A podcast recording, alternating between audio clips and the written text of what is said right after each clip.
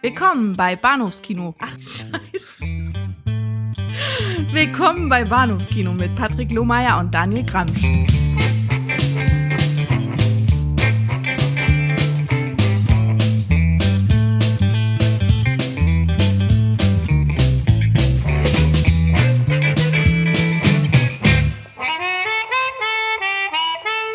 Herzlich willkommen zur Episode 205 des War das Kino Podcast. Mein Name ist Patrick und bei mir ist der Daniel.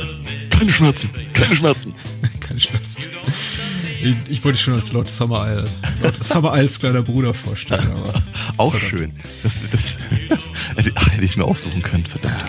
Ja, ja. Ja, ja, ja. Also es wird heute Abend sehr, sehr viele äh, gute, gute One-Liner zum Besten gegeben werden, denn äh, Versprich nichts, was du nicht halten kannst. Naja, wir reden über zwei sehr äh, rhetorisch schlagfertige Filme. Haha, schlagfertig, hast du gemerkt? Ja, ja, es war unglaublich, ja. Mm, The Wicker Man aus dem Jahr 1973 von Robin Hardy und äh, was dann eben auch bedeutet, dass Christopher Lieber wieder zu Gast ist in unserem Podcast, was ja immer ein, ein, ein, ein schöner Anlass ist, ein, ein, ein Grund zur Freude. Und mhm. zum Zweiten sprechen wir über Rocky Balboa, den sechsten Teil der Rocky-Reihe und der vorletzte, über den wir in unserem Podcast reden. Ja. Ja. Also letzte offizielle Rocky-Teil, bevor wir uns dann im Spin-off widmen, nächste Woche. So zum großen Finale. Mhm. Mhm. Und äh, der ist aus dem Jahre 2006 und Regie hat geführt Sylvester Stallone. Hat er? Sollte nicht unerwähnt bleiben. Ja. Ah ja.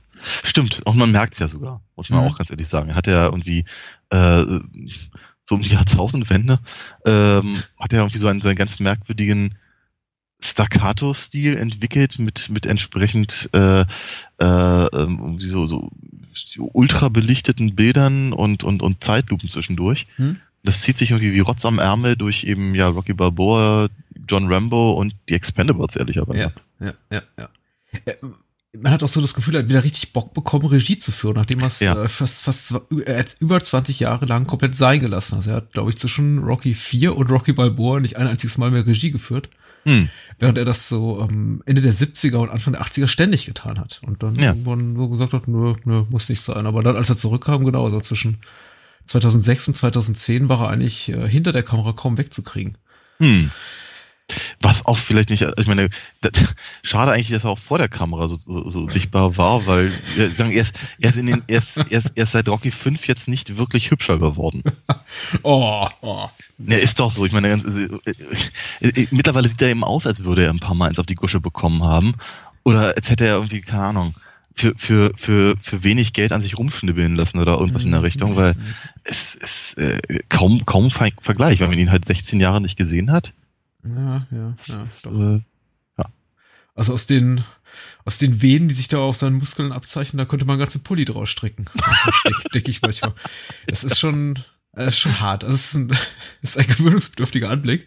Ja. Aber äh, Rocky Balboa hat trotzdem so seine Qualitäten. Aber dazu ja später mehr, denn Richtig. Wir, wir bleiben ja chronologisch korrekt. Und, äh, Normalerweise äh, tun wir das ja. Äh, auch heute. Wir haben mhm. uns gar nicht, wir haben gar nicht, uns gar nicht so besprochen im Vorfeld. Nee, aber ich, ich finde ja, das liegt ja irgendwie nah. Das liegt schon nah. Also äh, reden wir zuerst, zuerst über The Wicker Man. The Wicker Man ist auch ein, auch ein Hörerwunsch. Und apropos Hörer, äh, an der Stelle sollte vielleicht mal kurz Danke gesagt sein äh, an einige Patreon-Spender, die ich in den letzten Monaten nicht erwähnt habe, die uns den einen oder anderen Dollar, Dollar gespendet haben. Das sind äh, äh, namentlich äh, Bernd Kirchner, vielen Dank. Daniel Phipps Weinreich, vielen Dank. Ein äh, User namens Hose. Einfach nur Hose. Okay. Kein Vor-, kein Zunahme. Ich denke, was ist sein Nachname? Hose. Und, das, ist äh, mir, das ist mir jetzt sozusagen Jacke wie Hose. nee, Alexander Sobola, äh, dessen Namen ich hoffentlich nicht gerade verwurstet habe. Also äh, jeder, jeder Cent hilft. Vielen, vielen Dank. Und äh, spenden kann man unter unser, unser, unser Podcast-Pate werden unter äh, www.patreon.com slash Bahnhofskino.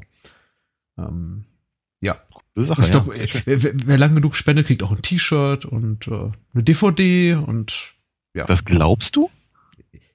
Ja, das glaube ich nicht. Ich, ich meine sogar schon die eine oder andere DVD verschickt zu haben oder ein T-Shirt. Also. Ja, wenn, wenn, nicht, wenn, wenn nicht du, dann wer. Aber egal. vielen, vielen Dank. Äh, wir reden über The Wicker, The Wicker Man. Ja. Nichts ist nerviger als äh, Podcast-Werbung, äh, wenn auch in eigener Sache. Das sollte mal kurz erlaubt sein. Äh, ja, The Wicker Man hat eigentlich so viel Trivia zu bieten. Ich mach's wirklich ganz kurz, weil äh, vielleicht können wir dann später noch ein bisschen drauf eingehen, aber es ist, äh, wie gesagt, ein Film aus dem Jahr 1973, ich glaube von, von, von der Cine Fantastique oder einer anderen äh, Genre-Zeitschrift auch mal als der, der Citizen Kane, der Ja, ja. Citizen Kane, der, der Horrorfilme bezeichnet. Ich glaube, das war schon, schon in den 70ern, dass diese Aussage getätigt wurde, also irgendwie relativ früh und vielleicht auch ein bisschen bisschen anmaßend. Ich, ich weiß nicht, ob aufgrund der Qualität damals oder auf, ob aufgrund der Tatsache, dass man den Film eigentlich erst so, so vier oder fünf Jahre nach, seinen, Hm. nach seinem erstmaligen Erscheinen so richtig wahrzunehmen schien.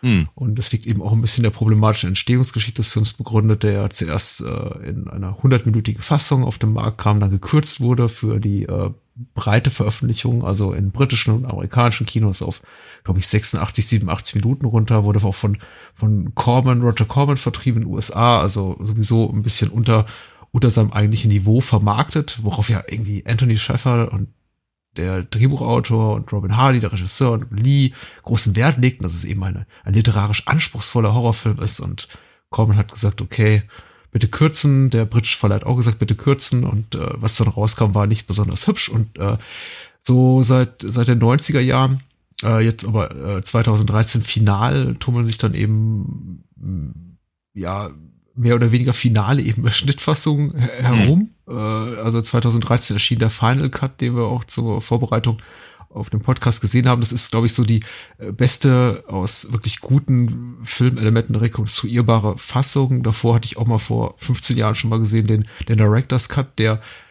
sehr komplett ist, der, glaube ich, noch mal sechs, sieben, acht Minuten länger ist, aber eben Okay.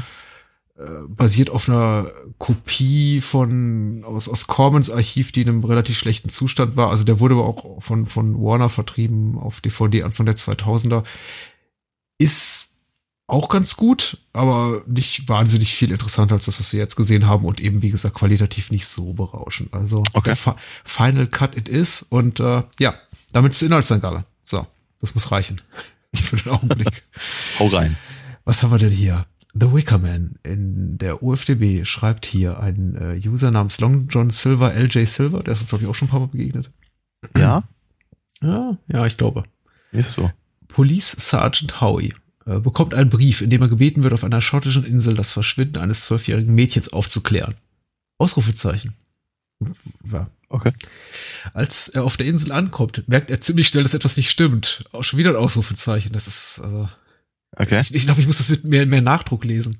Ich glaube auch, ja. Eine Leidenschaft. Niemand will das Mädchen gesehen oder gekannt haben. Kirchen sind verwüstet. Die Einheimischen pflegen seltsame Sitten und Gebräuche.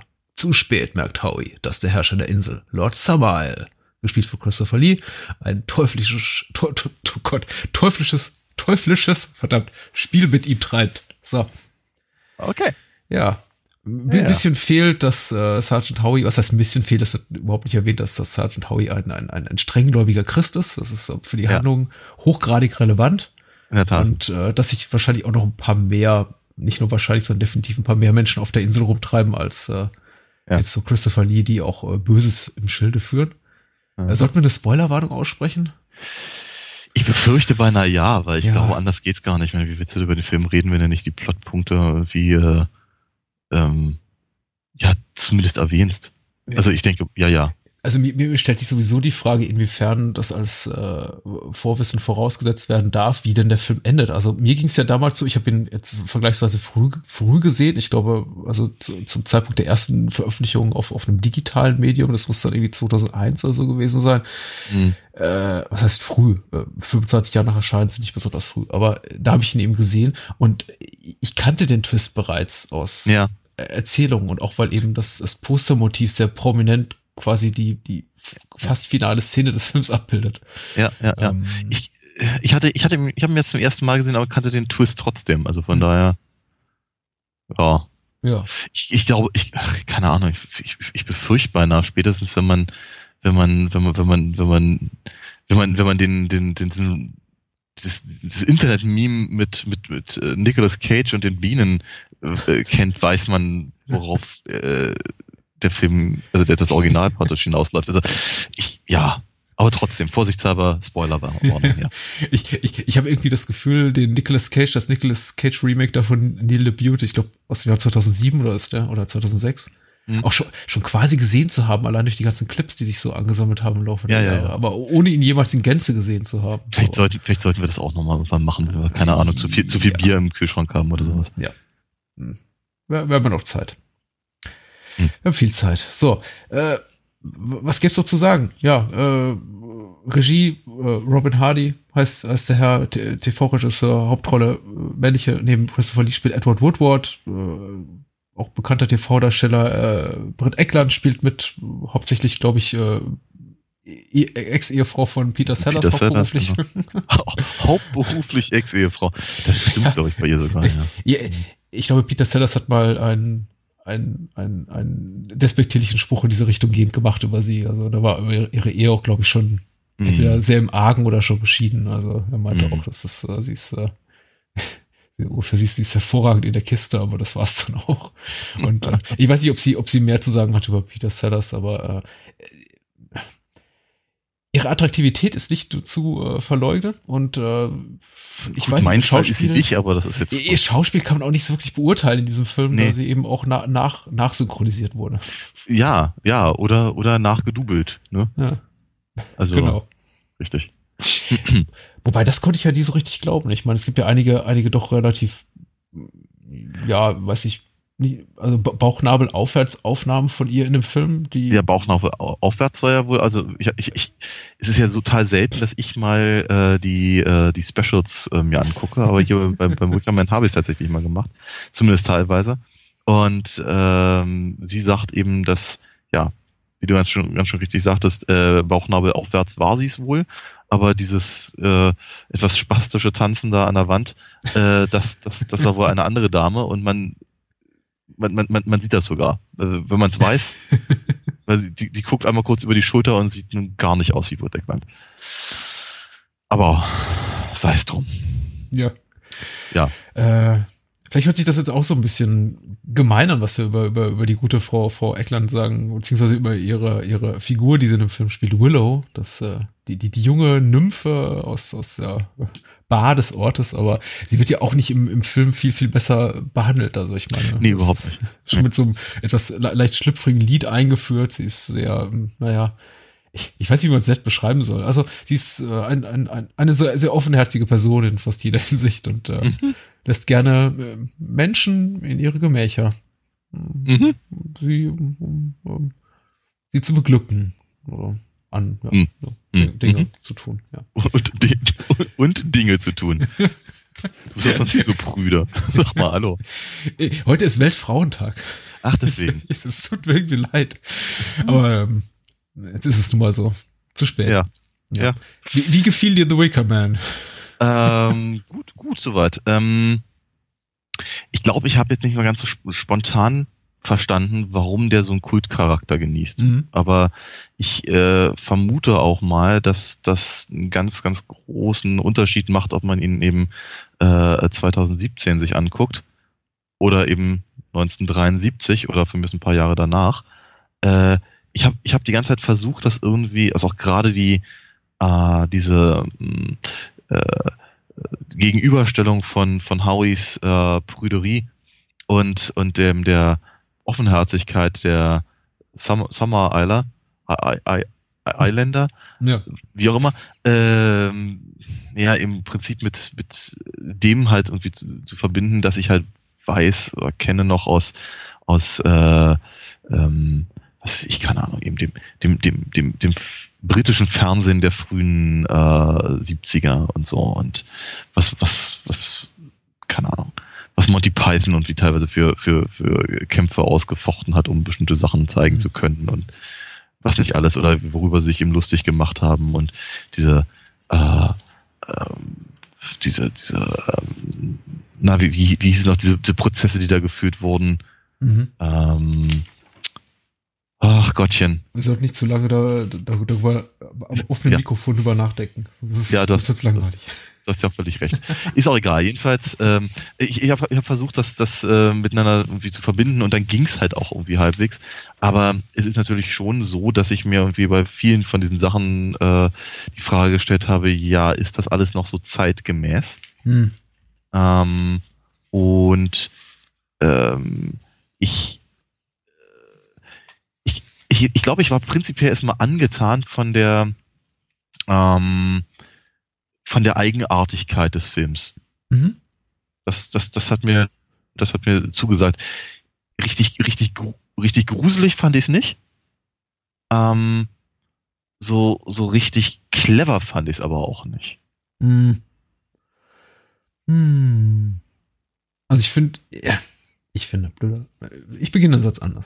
Das Interessanteste an dem Film, meiner Meinung nach, ist wahrscheinlich tatsächlich nicht, nicht so sehr die, die, die Qualitäten des Films irgendwie als, als Spannungsfilm oder als Film, der jetzt irgendwie eine wahnsinnig wichtige Botschaft zu vermitteln hat, sondern glaube ich, am interessantesten ist er wirklich für, für diese totale Verweigerungshaltung gegenüber dem Art, gegenüber der Art Kino, die, glaube ich, zum, zum damaligen Zeitpunkt in, in Großbritannien, aber auch anderswo in der Welt so als, als, äh, als, äh, als die Art von Kino, die als Horrorkino verkauft wurde. Also das war mm. ja wirklich schon so die, die, die Spätphase von, von Hammer und Amicus und den ganzen klassischen britischen Horrorstudios, die auch immer, glaube ich, sich bemühten, irgendwie Schritt zu halten mit, weiß nicht, Filmen wie, wie Texas Chainsaw Massacre und Filmen einfach Horrorfilme, die härterer Gangart, die dann zu der Zeit langsam rauskamen oder die was Herschel ja. Gordon Lewis da seit, seit, den, seit Mitte später 60er Jahre machte. Und äh, insofern finde ich The Wicker Man erstmal prinzipiell interessant, dass er eben versucht, ein Horrorfilm zu sein, der aber sich fast, fast keines klassischen Horrorfilm-Elements bedient. Er hat diese Musical-Einlagen, er hat irgendwie sowas wie eine, wie eine, naja, ich weiß nicht, ob es eine politische oder sowas wie eine grüne Botschaft ist, aber es ist irgendwo, mhm. glaube ich, schon, er, er bemüht sich etwas zu sagen, ob er wirklich etwas auszusagen hat, darüber können wir vielleicht auch später reden. Aber man merkt schon so den, auch den Anspruch äh, von Lee und äh, Schäffer und, und, und Hardy, eben sowas zu zaubern, was äh, sich, äh, was hat schon so, so, so eine intellektuelle Höhe besitzt, die die meisten Horrorfilme wahrscheinlich dieser Art nicht zu bieten haben. Also weniger ein Film, mhm. der an, an die Magengrube geht, als vielmehr etwas zu, zu machen, das irgendwie an den Kopf geht. Und äh, ja. ich weiß nicht, ob sie damit in letzter Konsequenz auch äh, Erfolg haben auf der Ebene des Horrorfilms, denn da würde ich dir absolut recht geben. Besonders, besonders gruselig fand ich den Film nie. Und äh, ich glaube, das ist unabhängig davon, ob man denn den, den Twist des Films kennt oder, oder nicht. Ich glaube, selbst wenn man ihn nicht kennt und irgendwie die letzten 40, 50 Jahre verschlafen hat, ist der Film irgendwie egal ob damals oder heute, ob man ihn damals oder heute sieht, wahrscheinlich nicht der große Schocker. Also da gab's äh, schlimm, da, da gibt es Schlimmeres und gab es Schlimmeres. Ich glaube, im selben Jahr kam, kam auch Wenn die Gondel Trauer tragen raus. Also ja, an, an, so, an, an sowas musste ich tatsächlich denken. Ja, für psychologisch sehr, sehr viel härter und äh, der bereits erwähnte Texas Chainsaw Massacre. Also da, da gab es auch schon damals Filme, die einfach, mhm. glaube ich, äh, härteres zu bieten hatten, auch auf psychologischer Ebene, auf, auf, mm. sagen wir, auf, auf, auf expliziter Ebene, was so die Gewalterstellung betrifft, hat, hat Wickerman sowieso komplett verloren, dann hat er gar nichts zu bieten. Und ja, er hat eben diese, diese Folk-Song-Elemente und diesen sehr, sehr absurden Humor und diesen, diesen pittoresken, ruralen äh, Charme, ich weiß nicht, wie ich es beschreiben soll, der eben so in die komplette, sich, äh, mit dem sich der Film so eine komplette Verweigerungshaltung dem gegenüber äh, begibt, was, glaube ich, so das Publikum und auch die Produzenten des Films, ich glaube, die waren auch ein bisschen davon überrascht, so von, von einem Horrorfilm erwarten. Und das macht ja. ihn zumindest mal interessant. Und ich finde ja. ihn auch durchaus gelungen. Ich mag, mag den Film sehr, aber ja, gut, der Horror ist es nicht. Nee. Zwischenzeitlich ist mir übrigens eingefallen, was ich, was ich sagen wollte, hm. nämlich äh, es ging um die, um diese äh, die Blasphemie-Geschichte von Mary Whitehouse damals. Ah, sehr schön. Ja, ja. Hm. ja genau. Ähm, nein, aber ansonsten. Also ich meine nicht sehr schön. Mary Whitehouse war eine ziemlich schlimme Person nach allem, was ja, man so hört. A, a nasty piece of work, wie man sagt.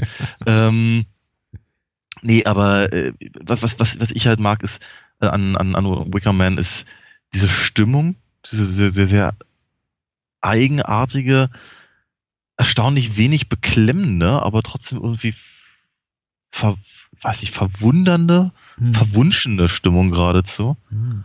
Ähm, die also ich, ich, ich, ich habe so das, ich habe ja so das Gefühl, dass die, dass diese ganzen Sachen, die da passieren, überhaupt nicht seltsam wären, wenn Howie eben, also wenn, wenn, wenn wir es eben nicht durch, durch Howies äh, ähm, äh, Perspektive halt erleben würden. Ja.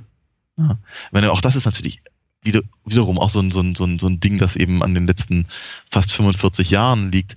Äh, wir haben halt heute weniger Probleme mit Äh, du hattest es gerade grüne Botschaft, also was ich eben mit äh, Ko Kommunen, die halt irgendwie ihre eigenen äh, ihre eigenen äh, Geschichten da machen oder irgendwelche Leute, die eben, was ich keine Wiccans zum Beispiel oder mhm. oder äh, keine Ahnung, ja, New, New, New Paganism und, und all das, äh, stört uns heute halt nur sehr bedingt. Ja. Ähm, also Howie ist ja im Prinzip äh, dessen, dessen, dessen moralisches Grundgerüst wird ja, wird ja in Frage gestellt. Nicht zuletzt deswegen, weil er eben auch äh, zumindest in Form von Willow äh, ja recht äh, positiv darauf reagiert, also positiver als er vermutlich möchte. Ne?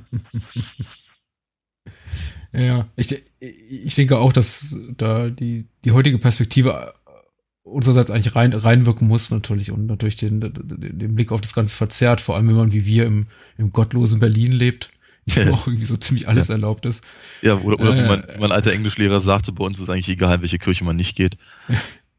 deswegen, deswegen schreckt uns oder, oder schockiert uns natürlich äh, sowas nicht mehr wie die, ja, wie diese sexuellen Eskapaden, deren Zeuge wir in The Waker Man werden, die eben so quasi den, die, die, die, die, äh, den, den, die, die Regeneration der Natur zum Ausdruck bringen sollen. Zumindest ist das, was, was Lord Summer Isle und andere Figuren dann eben Sergeant Howie erklären und Sergeant Howie mal äh, reagiert auf die, die, all diese Aussagen, diese Ereignisse, denen er dabei und immer mit, oh, pff, oh, äh, äh, also man denkt ja, sich Louis Finesse dabei. Ja. Äh, es ist alles so, er ist, er, ist, er, ist, empört über das alles und über, über die Frau, die am, die auf dem Friedhof sitzen, ihr Kind stillt und äh, ach, das ist irgendwie alles, alles, alles so schmierig und, und ekelhaft und äh, ja. äh, ist, es ist, es ist, es ist merkwürdig, wie, wie du, wie du jetzt gut umschrieben hast. Und da ist eben auch neben dieser, neben dieser, neben diesem, neben dieser Verweigerungshaltung, die sich der Film begibt, eben auch so das zweite Element, was ich wirklich gut finde an dem Film. Das ist irgendwie diese, diese hochgradig merkwürdige äh, Atmosphäre. Ich finde, sie, sie schwächt so ein bisschen den, den finalen Twist ab, in dem, wir können es ja sagen, äh, Sergeant ja. Howie dann eben in dem titelgebenden Wickerman verbrannt wird, nachdem er äh, ja kurzzeitig glaubt, die, die kleine, wie heißt sie denn, Rowan, Rowan, Rowan, ja. Rowan äh, gefunden zu haben, die sich aber irgendwie als Teil dieses Komplotts entpuppt und ihn dann irgendwie auch da äh, mit dafür verantwortlich ist, dass er dann eben bei lebendigem Leibe verbrennt. Ähm, äh, ich finde den, den finalen Twist schwächt das insofern ein bisschen ab, als dass man eigentlich von, von Anfang an das Gefühl hat, vor allem wenn man ihn durch seine Brille sieht, durch seine verzerrte äh, Spießerbrille, dass äh, die Leute hochgradig merkwürdig sind und wahrscheinlich irgendwas äh, äh, ja, Böses oder zumindest ja Sinistres im, im, im Schilde führen. Mhm. Äh, aber na gut, äh, über, über weite Strecken trägt das tatsächlich ganz gut. Und mhm. äh, nicht zuletzt auch deswegen, weil der Film eben es auch mit, mit seiner Laufzeit jetzt von gerade mal 90 Minuten und auch den wirklich vielen interessanten Figuren, die er zu bieten hat, eben auch nicht äh, überreizt, also unsere Geduld nicht überspannt. Das ist jetzt irgendwie kein, kein Film, der, glaube ich, einen Hehl daraus macht, dass da was ganz, ganz äh, Böses äh, am, am Ende des Tunnels für, für Sergeant Howie äh, mhm. auf Sergeant Howie wartet. Und äh, ja. spätestens, ich glaube, dann, wenn er da in sein äh, äh, Wasserflugzeug einsteigen will und von der Insel entkommen will, das ist irgendwie so 30, ja. 35 Minuten vor Schluss und das Ding schreckt dich an, wissen wir eigentlich, okay, ja. es, das wird nicht mhm. gut enden. Nee, in der Tat. Ich meine, auch, auch schon durchaus vorher, wenn er, wenn er, wenn er zu äh, äh, ähm, halt äh, Lord, Lord Summer äh, zum zweiten Mal kommt und die äh, und und den ihm und ist, ist es die Lehrerin? Was die Lehrerin? Ich glaube, die Lehrerin, die ja ihm sie wird ja als, die, als die Bibliothekarin, glaube ich, in den Credits aufgeführt, ja. Okay. Naja, jedenfalls, äh, äh, sie halt da gemeinsam gemeinsam musizieren und er ihnen den, den, den toten Hasen halt irgendwie äh, von, von Latz knallt. Hm. Das, das zum Beispiel fand ich eine, das ist eine, eine, eine sehr, sehr schöne und auch sehr klassische Gruselszene, die aber dann auch wieder sehr herrlich gebrochen wird, weil ähm, ich, ich, ich, ich habe so das Gefühl, ähm, Christopher Lee ist dafür ganz, ganz stark verantwortlich, weil der, glaube ich, sehr, sehr genau wusste, wie bestimmte Szenen wirken können und sie ähm, sehr bewusst anders anlegt und und und und äh, eben eben überhaupt nicht sinister wirkt, sondern mhm. äh, eigentlich, eigentlich freundlich und bemüht, habe ich so das Gefühl. Ne? Und äh, auch, auch, auch zu keinem Zeitpunkt irgendwie falsch oder so, sondern einfach nur irgendwie, tja. Ne? Also ich, also wie, wie, wie er eben auch auf teilweise auf diese, auf diese, die, die Fragen des, äh, des Polizisten reagiert, ist halt echt großartig. Musste so an, an, an weiß ich nicht, an äh, sowas denken wie hier Clue, äh, Credo, oder wie das auf Deutsch ausgesprochen mhm. wird. Und wie, äh, wer, wer, hat wen mit welchem Mordwerkzeug in welchem, in welchem Zimmer äh, abgemurkst. Ähm, und er sagt halt so daraufhin nur eben, ja, das müssen sie selber wissen. Ne? Das ist ziemlich, das ist ziemlich, ziemlich großartig und irgendwie ganz, ganz, ganz anders als das, was man halt zumindest zu dem Zeitpunkt von ihm in Form von, von, von Dracula einfach auch gewohnt war. Und ich glaube, das war ja der ausschlaggebende Punkt, warum er den Film machen wollte. Es ist, es ist, es ist wirklich gut gespielt und, und gut geschrieben. Also, wie gesagt, ich sehe durchaus, durchaus Schwächen so auf der, auf der erzählerischen Ebene, in dem Sinne, dass vielleicht der, die Handlung nicht bis ins letzte Detail irgendwie gut, gut durchkonstruiert ist und vielleicht irgendwie äh, die eine oder andere Wendung zu früh oder zu spät kommt oder zu offensichtlich ist und äh, auch die ganze, äh, diese ganze Ebene mit dem, also die ganze religiöse Komponente des Films, also was will überhaupt diese, dieser Kult, dieser, dieser heidnische ja. Kult, der irgendwie einen, einen, Sonnengott oder irgendwelche Naturgötter anbetet, äh, was, mhm. was, was, was treibt die eigentlich an? Nicht so wirklich bis zu Ende gedacht, das aber mhm. auf auf charakterlicher Ebene ist es tatsächlich wirklich gut. Also, wie du bereits gesagt hast, das Spiel von Christopher Lee ist hervorragend. Seine Figur ist aber auch super geschrieben. Genauso finde ich aber auch äh, Sergeant Howie, so, so blass er im ersten Augenblick wirkt und eigentlich fast schon, fast schon nervtötend, weil er ist eigentlich eher so, der, der Protagonist des Films oder die Heldenfigur, äh, mit der wir uns eigentlich gar nicht unbedingt so unbedingt assoziieren wollen, denn er wirkt ja. von Anfang an eher eher unsympathisch, so wirklich ja, ja. So, so ein Fremdkörper. Ja, selbst selbst in der Welt, aus der er kommt, wir sehen da kurz im Gottesdienst sitzen, er ist blasiert, er ist herablassend und äh, eigentlich, eigentlich will ich ihm gar nicht folgen, aber wir müssen es nun mal. Und das ist, mhm. äh, aber letztendlich eben auch, wenn es nicht immer angenehm ist, doch interessant, ihn dabei zu beobachten, auch wie er dieser, dieser, ja, die, die, diese diese entrückte Art und Weise, den, mit denen er den, den Dorfbewohnern begegnet, und auch dieses, mhm. ja, dieses herablassende Verhalten und dieses, dieses, ich bin besser, dieses besser, ich bin besser als ihr Gehabe, das ja. ihm dazu verhilft, das alles so gar nicht an sich ranzulassen. Denn man muss ja ganz ehrlich sagen, er sieht schon hochgradig merkwürdige Sachen und er bleibt verhältnismäßig cool. Also ich meine, er sieht irgendwie äh, Mütter, die ihrem kleinen Töchtern irgendwie einen Frosch aus dem Mund holen und äh, mm. in, in, in der örtlichen Drogerie stehen große Gläser mit, was sind das, Hundeföten oder so? Ja, also, sowas in der Richtung, ja. Ja. Also reichlich eklig.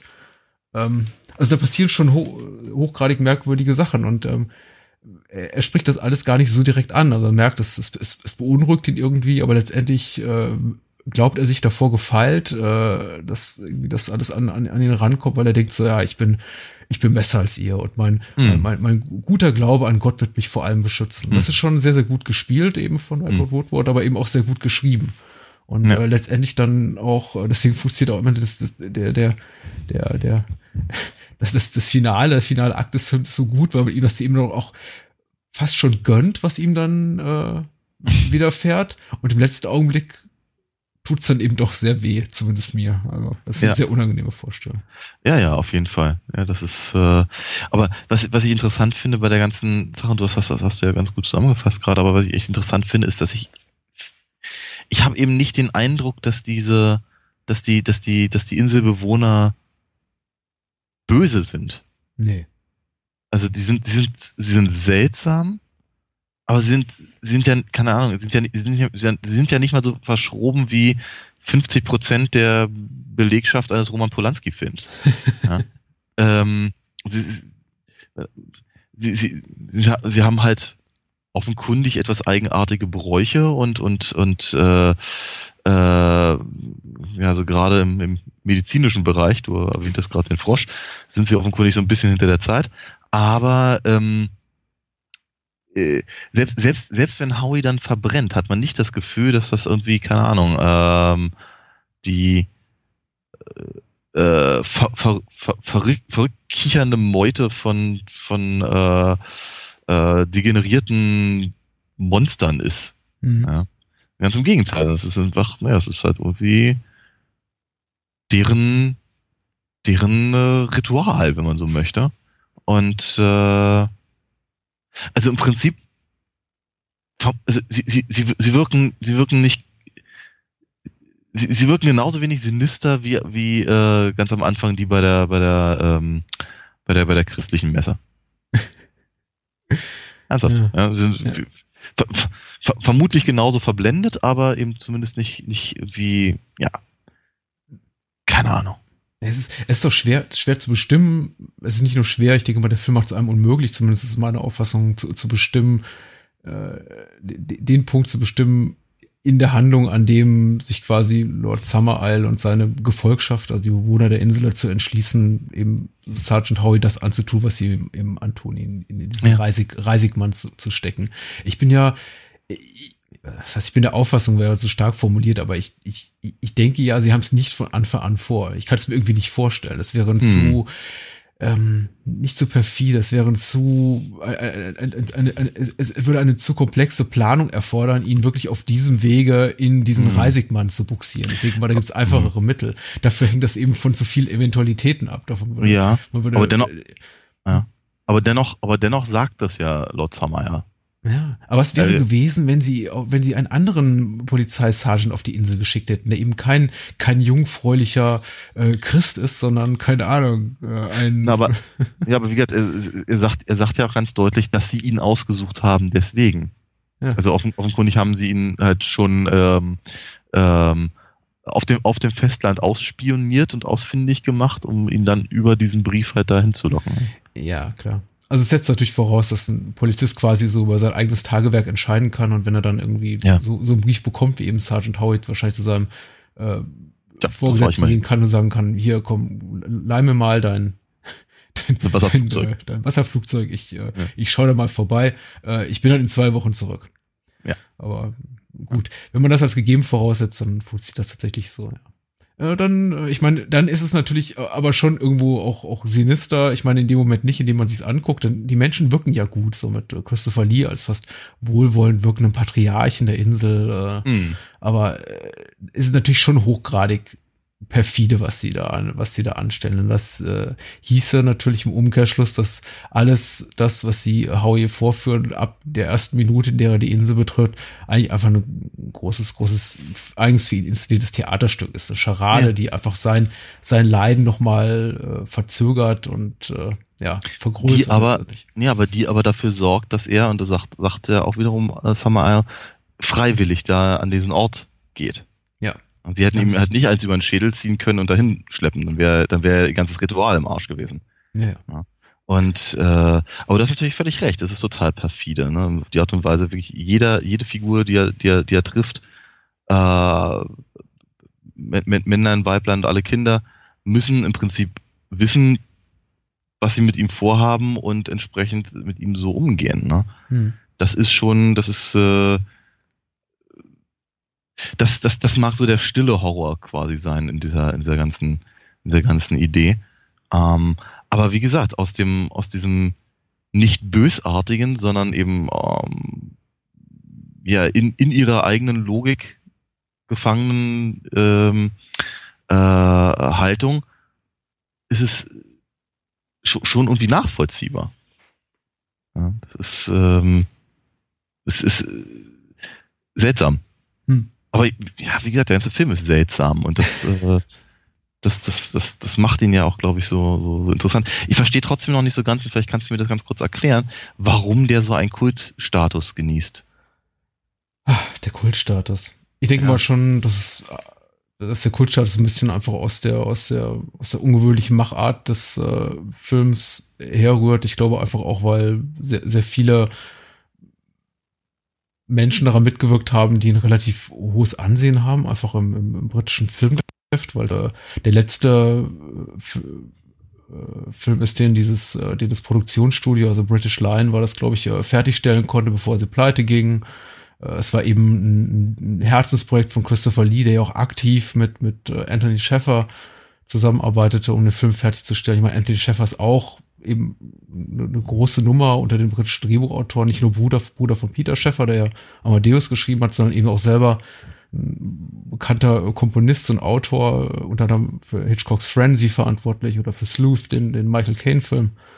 Ähm, ich, ich glaube einfach, dass das, das Zusammenwirken dieser, die, dieser, dieser, dieser sehr respektierten Menschen und einfach auch die Tatsache, dass der Film ja immer so ein bisschen so Mysteriosum darstellte, in dem Sinn, dass man fragte, oh, wo ist die, wo ist die komplette unzensierte Fassung? Äh, kann man sie irgendwie nochmal ausbuddeln? Werden wir sie jemals in Gänze sehen? Auch nochmal da reingewirkt hatte sich einfach so ein bisschen so ein, mhm. so, so, ein Kult, Kultinteresse um den Film äh, gebildet hat.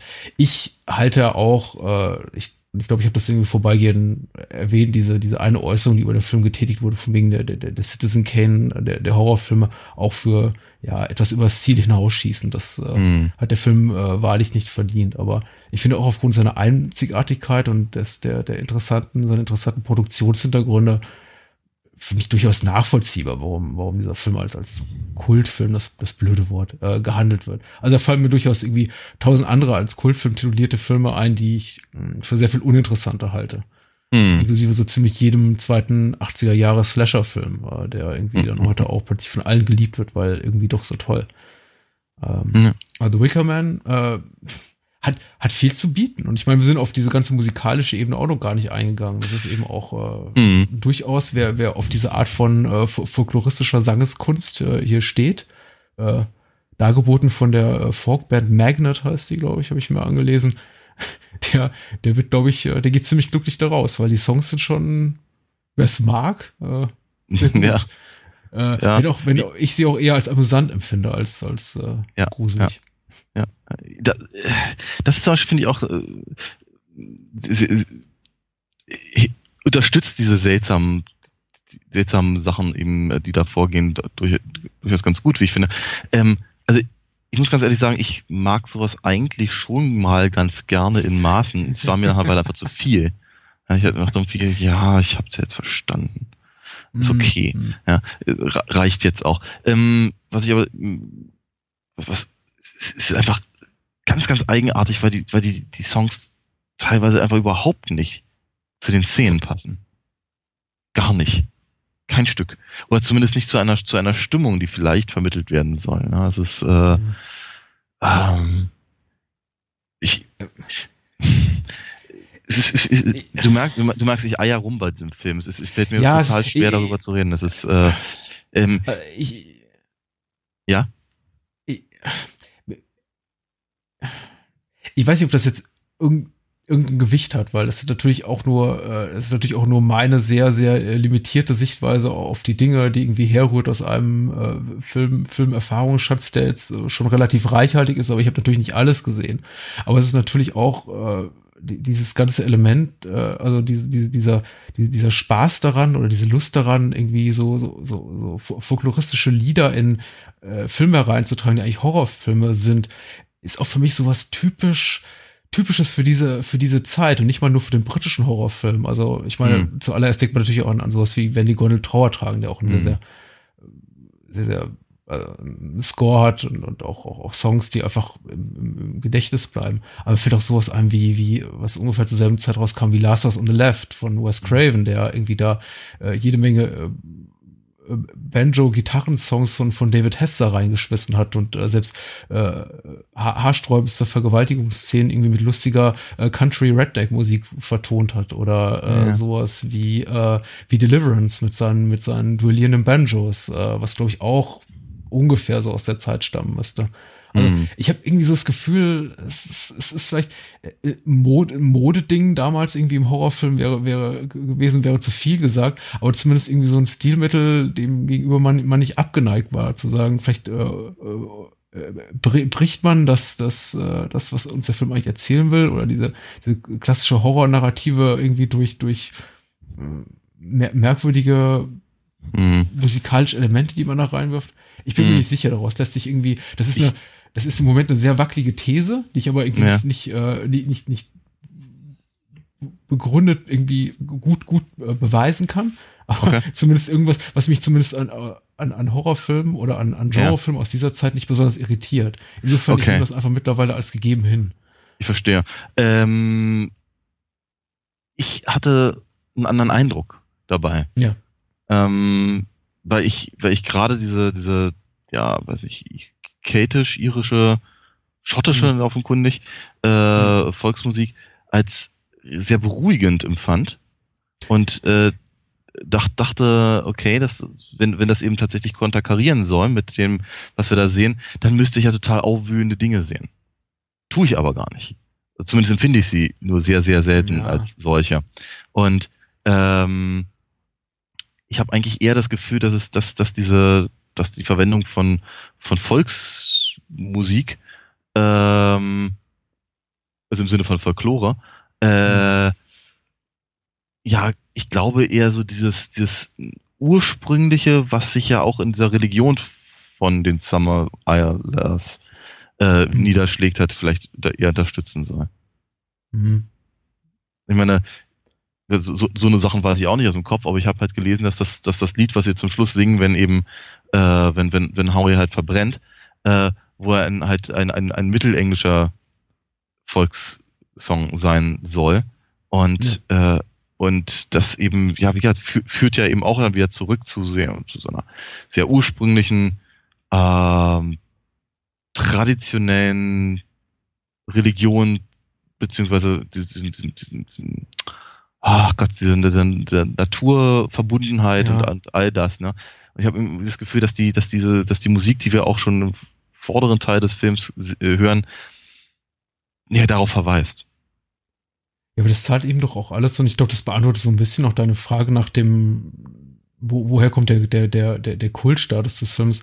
Das zahlt ja auch alles auf die Merkwürdigkeit des Films eben ein. Und ich glaube, mhm. da, äh, das ist einfach eines, eines der, der Vielelemente des Films, die eben, glaube ich, selbst, selbst Kennern, Kennern des Streifens immer noch, noch, noch Rätsel aufgibt. Warum okay. setzt der Regisseur dies und das ein? Ich meine, ein, ein, ein bestimmter Folksong, der zu Beginn des, des Films gespielt wird, als eben äh, Howie auf, auf der Insel eintritt, der wird ja irgendwie bis zur, bis zur Besinnungslosigkeit wiederholt, bis man dann ja, einfach ja. schon das, äh, das geistige Handtuch in die Ecke schmeißen will und sagen will, oh Gott, bitte, bitte, jetzt hört auf, ist gut, jetzt ich hab's verstanden. Das ist das, was ich vorhin meinte, äh, ja. Vor allem, vor allem wird auch jeder Song, glaube ich, in, in dem Film ausgespielt, was ja irgendwie auch äh, ja. manchmal ein bisschen merkwürdig ist. Also es ist ja nicht nur so, dass wir irgendwie mal 30 oder 60 Sekunden hören, nee, das ist dann äh, äh, quasi eine regelrechte drei- bis fünfminütige Musical-Einlage, wenn dann mal irgendwie sowas losgeht. Ja. Und ähm, es ist eben auch, auch nicht immer wirklich klar, wann, wann, wann spielen die Figuren, die wir vor der Kamera sehen, eigentlich, wann sind die eigentlich noch so in dem fiktiven Raum, in dem sie sich bewegen und wann spielen sie für die Kamera. Aber man hat immer wirklich auch schon so das ja. Gefühl, also mhm. vor allem wenn, wenn äh, Willow in ihrem Zimmer da oben im Gasthaus zugange ist und, äh, ja. und unten spielen ihre, ihre, ihre Freunde in der Bar. Man hat schon das Gefühl, so die, die, die mein Eindruck ist fast, die, die, die gucken in die Kamera oder nur knapp an ja. der Kamera vorbei und spielen mhm. eigentlich für, für, für das Publikum, blicken es dabei an, für das Kinopublikum. Ja, richtig. Und, ähm, das hat, das ja. hat, so einen, hat so einen leichten Dokumentartouch, diese, diese Szenen, ja. Ja, ja. um, ähm, aber ja, ist gut. Ich glaube, irgendwie kein, kein, kein Film, über den wir dann wahrscheinlich zu so einem, zu sowas irgendwie wie, wie einer finalen Meinung oder Qualitäts, hm äh, Einschätzung kommen werden, aber ich, äh, ich finde ja hochgradig interessant und äh, ich habe gesagt, der Film ist irgendwie narrativ nicht immer so überzeugend. Ich finde ja, hatte ich immer auch bereits angedeutet, in der halben Stunde, der letzten halben Stunde doch, doch zumindest was, was die Spannung betrifft, die der Film aufbaut, doch äh, äh sehr, ja. sehr gelungen. Und nicht zuletzt ja. deswegen, weil man eben äh, zwei oder ich glaube sogar dreimal das Gefühl hat, äh, Howie gewinnt dann eben doch im, in, in letzter Sekunde nochmal die Oberhand. Also er knüppelt den, den, den Wirt in das Gasthaus, in dem er da nächtigt nieder. Ja. Äh, scheint irgendwie alle überlistet zu haben, indem er sich dieses, dieses, ähm, dieses Narrenkostüm anzieht. Punch, genau. Äh, äh, und, und, und da mitläuft und keiner, keiner erkennt ihn, äh, dann wird er aber irgendwie doch enttarnt, hat aber plötzlich, äh, plötzlich ist er Rowan, Rowan.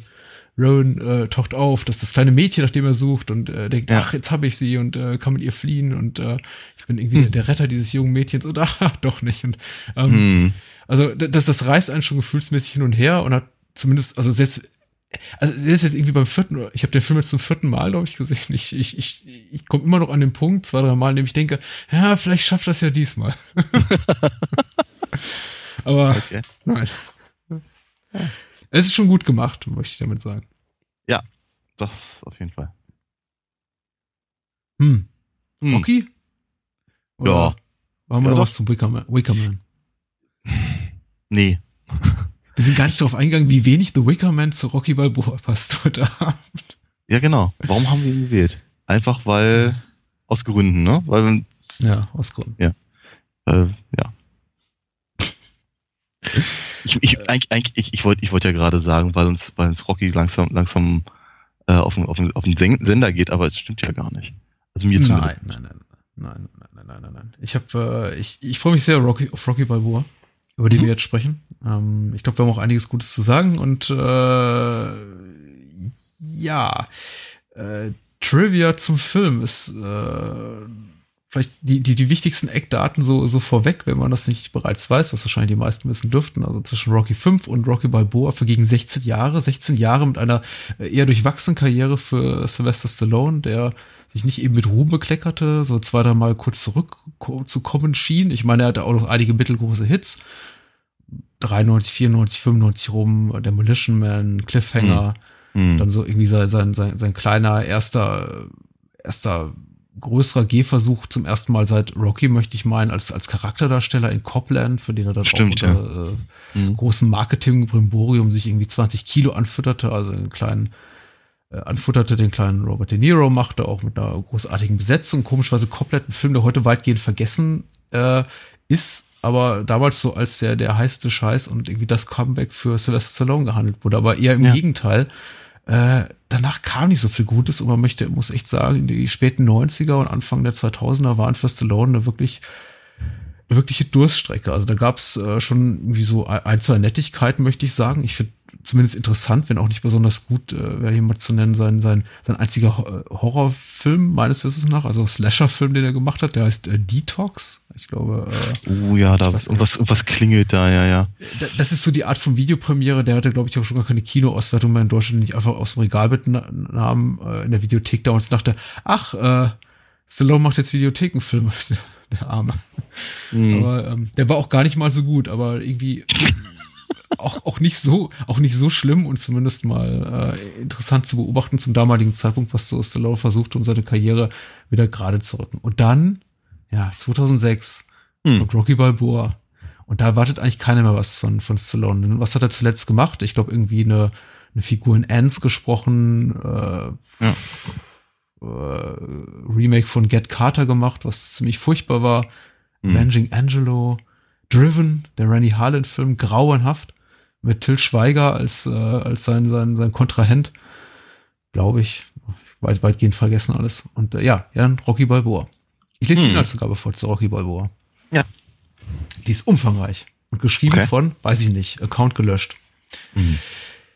Bei der UFDB, man liest hier, die Boxerlegende Rocky Balboa, gespielt von Sylvester Stallone, ist alt geworden. Seine glorreichen Zeiten im Ring sind schon lange vorbei und seine Frau Adrian ist an Krebs verstorben. Ihr Tod hat Rocky schwer getroffen und er kann sich nicht wirklich mit der Situation abfinden. Sein Sohn weicht ihm aus, da er nicht dauernd im Schatten des berühmten Vaters stehen will. Um sich über Wasser zu halten, leitet er ein italienisches Restaurant, in welchem er seinen Gästen von seinen Kämpfen erzählt und in alten Erinnerungen schwelgt. Ist wirklich lang, die Inhaltsangabe. Okay. Als per Computersimulation ein Kampf zwischen Rocky und dem derzeitigen Schwergewichtsbox-Weltmeister Mason Dixon simuliert wird und Rocky als Sieger hervorgeht, wird Rockys Kampfgeist wieder geweckt. Da der amtierende Champion alle Gegner besiegt hat, ist er bei Publikum in Ungnade gefallen, sodass er sein Image dringend auch verbessern muss. Da kommt ihm der simulierte Kampf gegen Balboa genau richtig, der in den Medien rauf und runter gespielt wurde. Hm. Von den Managern des Weltmeisters lässt sich Rocky schließlich zu einem Schaukampf in Las Vegas überreden, bei dem er ein letztes Mal sein Können unter Beweis stellen kann. Hm. Ja, immerhin ziemlich komplett. Ja. Hm. Also inhaltlich ja. zumindest erstmal völlig kom ja, ja, richtig, ja. ja. Hm. Ähm, lang ist her. Also für uns nur eine Woche, seit wir den letzten Teil gesehen haben, aber für Stallone eine ganze Ewigkeit. Ich meine, äh, Sylvester Stallone ist zum, zum Zeitpunkt der Dreharbeiten von äh, Rocky äh, 59 bei der Veröffentlichung 60. Also er ist ein alter Mann, kann man schon mal sagen. Nicht alt, nicht steinalt, aber es ist, äh, er ist niemand mehr, den man so im, im Boxring vermutet. Also. Hm. Und äh, als genau den sehen wir ihn dann eben auch. Nicht ja. abgehalftert, aber äh, hat sich zur Ruhe gesetzt, führt ein Restaurant. Adrian ist verstorben an Krebs, mutmaßlich so, weiß ich nicht, acht bis zehn Jahre vorher. Sie scheint irgendwie nicht kürzlich verstorben zu sein. Er sagt irgendwie, it's, it's been a few years oder so, sagt er ein paar Mal, aber es wird nicht genau gesagt. Pauli ist immer noch da. Sein Sohn ist immer noch da, auch wenn er jetzt zum fünften Mal, glaube ich, von einem anderen Darsteller gespielt wird. Ja. Ja. Und, der, und, und Duke ist immer noch da, muss man sagen. Apollo genau. Creeds alter Trainer. Duke, Duke Evans heißt er jetzt. Nur, erst, erst glaube ich, glaube ich, glaub ich, nur Duke, dann Tony und dann hm. Duke Evans. Ja, richtig. Vielleicht ist und, Duke sein äh, Spitzname, ja. Es fällt auf, äh, trotzdem, und äh, es sei irgendwie nur mal kurz erwähnt, weil es wirklich so ein interessantes Stück Trivia äh, was ganz interessant empfand, äh, wenn man den Film häufiger sieht, und ich habe den Film jetzt, es ist für mich so einer, einer meiner liebsten Feel-Good-Movies in der letzten Zeit. Ich habe ihn bestimmt schon zum achten oder neunten Mal gesehen und irgendwie beim okay. fünften Mal fiel mir auf, für einen Film, der so viel zurückblickt, ist verdammt wenig Apollo Creed drin, der irgendwie die ja. Reihe bis zu Teil 4 inklusive bestimmt hat. Und ich kann nur mutmaßen, ich habe wirklich nichts gefunden, was das bestätigt, aber dass äh, Carl Weathers gesagt hat, nee, ich, ihr, ihr dürft nicht die Filmaufnahmen von mir irgendwie Rückblenden verwenden. Es gibt irgendwie kein Foto von Apollo Creed. Äh, er wird, glaube ich, einmal namentlich kurz erwähnt. Äh, es gibt hm. eine Menge Rückblenden zu Beginn des Films. Es wird auch irgendwie hm. alles Mögliche nochmal wiedergekaut, aber kein Bild von Apollo Creed, keine ja. großen Anspielungen darauf, auf, auf, auf, die Kämpfe zwischen ihm und Rocky. Ja, ganz am Anfang, ne? Hm. In der, in dieser, in dieser Schwarz-Weiß-Zusammenfassung der Kämpfe. Ja, inhalt, in, inhaltlich schon, aber äh, ja, Carl Weathers ist nicht zu sehen. Und, Richtig. Äh, ja. Merkwürdig irgendwie. Aber gut. Ja, ja, ja, ja. Auch, ja, auch, auch Mickey ist äh, ab und an mal kurz da, aber eben nicht, äh, nicht, nicht, nicht wirklich zu sehen. Adrian haben sie ein paar Mal versucht, irgendwie reinzumontieren. Und ansonsten mhm. auch nur auf Fotos. Mhm. Also da, da würde mich auch durchaus mal interessieren, was da irgendwie hintersteckt. Ähm, ansonsten, was, was, was ich ebenfalls, also während des, für, für mich war es jetzt das erste Mal, dass ich ihn gesehen habe. Mhm. Ähm, ich hatte es, glaube ich, letzte Woche schon mal erzählt, äh, ähm, Rocky 5 hatte ich, glaube ich, nur so im Vorbeiflug irgendwie so halb wahrgenommen und äh, Rocky Balboa halt erstmal schon mal gar nicht. Zu dem Zeitpunkt hatte mich einfach auch das ganze Thema nicht mehr interessiert. Ähm, jetzt habe hab ich ihn gesehen. Ich fand ihn äh, ganz, ganz toll. Also ich war, war ganz, ganz begeistert. Ich hatte mir, hätte, hätte, hätte mir vielleicht sogar gewünscht, ihn im Kino gesehen zu haben. Mhm. Ähm, kann man ja nicht ahnen vorher. Äh, was ich aber ganz, ganz witzig fand, ähm, beim Gucken musste ich die ganze Zeit an Weird Yankovic denken. Der nämlich damals äh, ein, ein äh, aus Eye of the Tiger hat er, hat er eine Parodie gemacht und nannte es äh, Theme from Rocky 8. Und da erzählt er eben, dass, dass, äh, dass, dass Rocky eben mittlerweile also seine, seine Boxhandschuhe verkauft hätte und äh, äh, jetzt ein, ein Deli betreibt. Also mhm. im Prinzip ein Restaurant.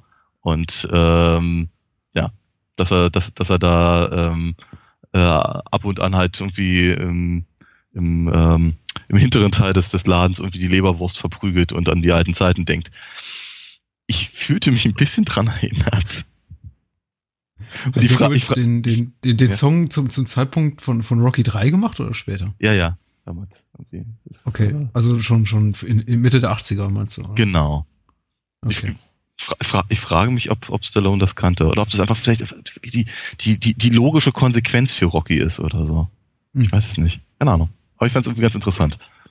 Naja. Ähm, ansonsten, ähm, was ich, was ich äh, wirklich spannend finde, ist, dass ähm, Stallone hier es gelingt, was er sehr offenkundig versucht hat, schon in Teil 5 zu machen, nämlich ihm tatsächlich wieder zurückzugehen zu dem, zu dem, was, was, was Rocky ursprünglich mal ausgemacht hat. Ähm, das ist eben vielleicht gar nicht mal so sehr irgendwie, was ich, die dreckigen Straßen und die, und die, äh, dieses, dieses, dieses, dieses Underdog-Ding, sondern mhm. ich glaube, ich glaube eher die, dieses, dieses persönliche, die, die, die, die persönliche Geschichte, die erzählt werden möchte von jemandem, der sich äh, offenkundig nicht an einem besonders guten Ort äh, befindet, jetzt meine ich, also äh, psychologisch gesehen, ähm, und der sich praktisch da raus, rauskämpft. Ähm, ich glaube, ich glaube, dass das zumindest einer der großen äh, Faktoren waren, die halt damals zu, zum Erfolg des ersten Rocky geführt haben. Und ähm, ich meine, diese ganzen Sachen sind eben auch in, in Rocky 5 drin. Sie sind dort nur nicht überzeugend. Und hier ja. haben sie mich überzeugt. Was mich wieder zu der, zu der, zu der, zu der These von letzter Woche bringt, dass ich ihm denke, dass, dass die, dass die Rocky-Filme äh, immer ziemlich genau das, das widerspiegeln, an welchen Punkten sich Stallones eigene Karriere befindet. Ja, ja.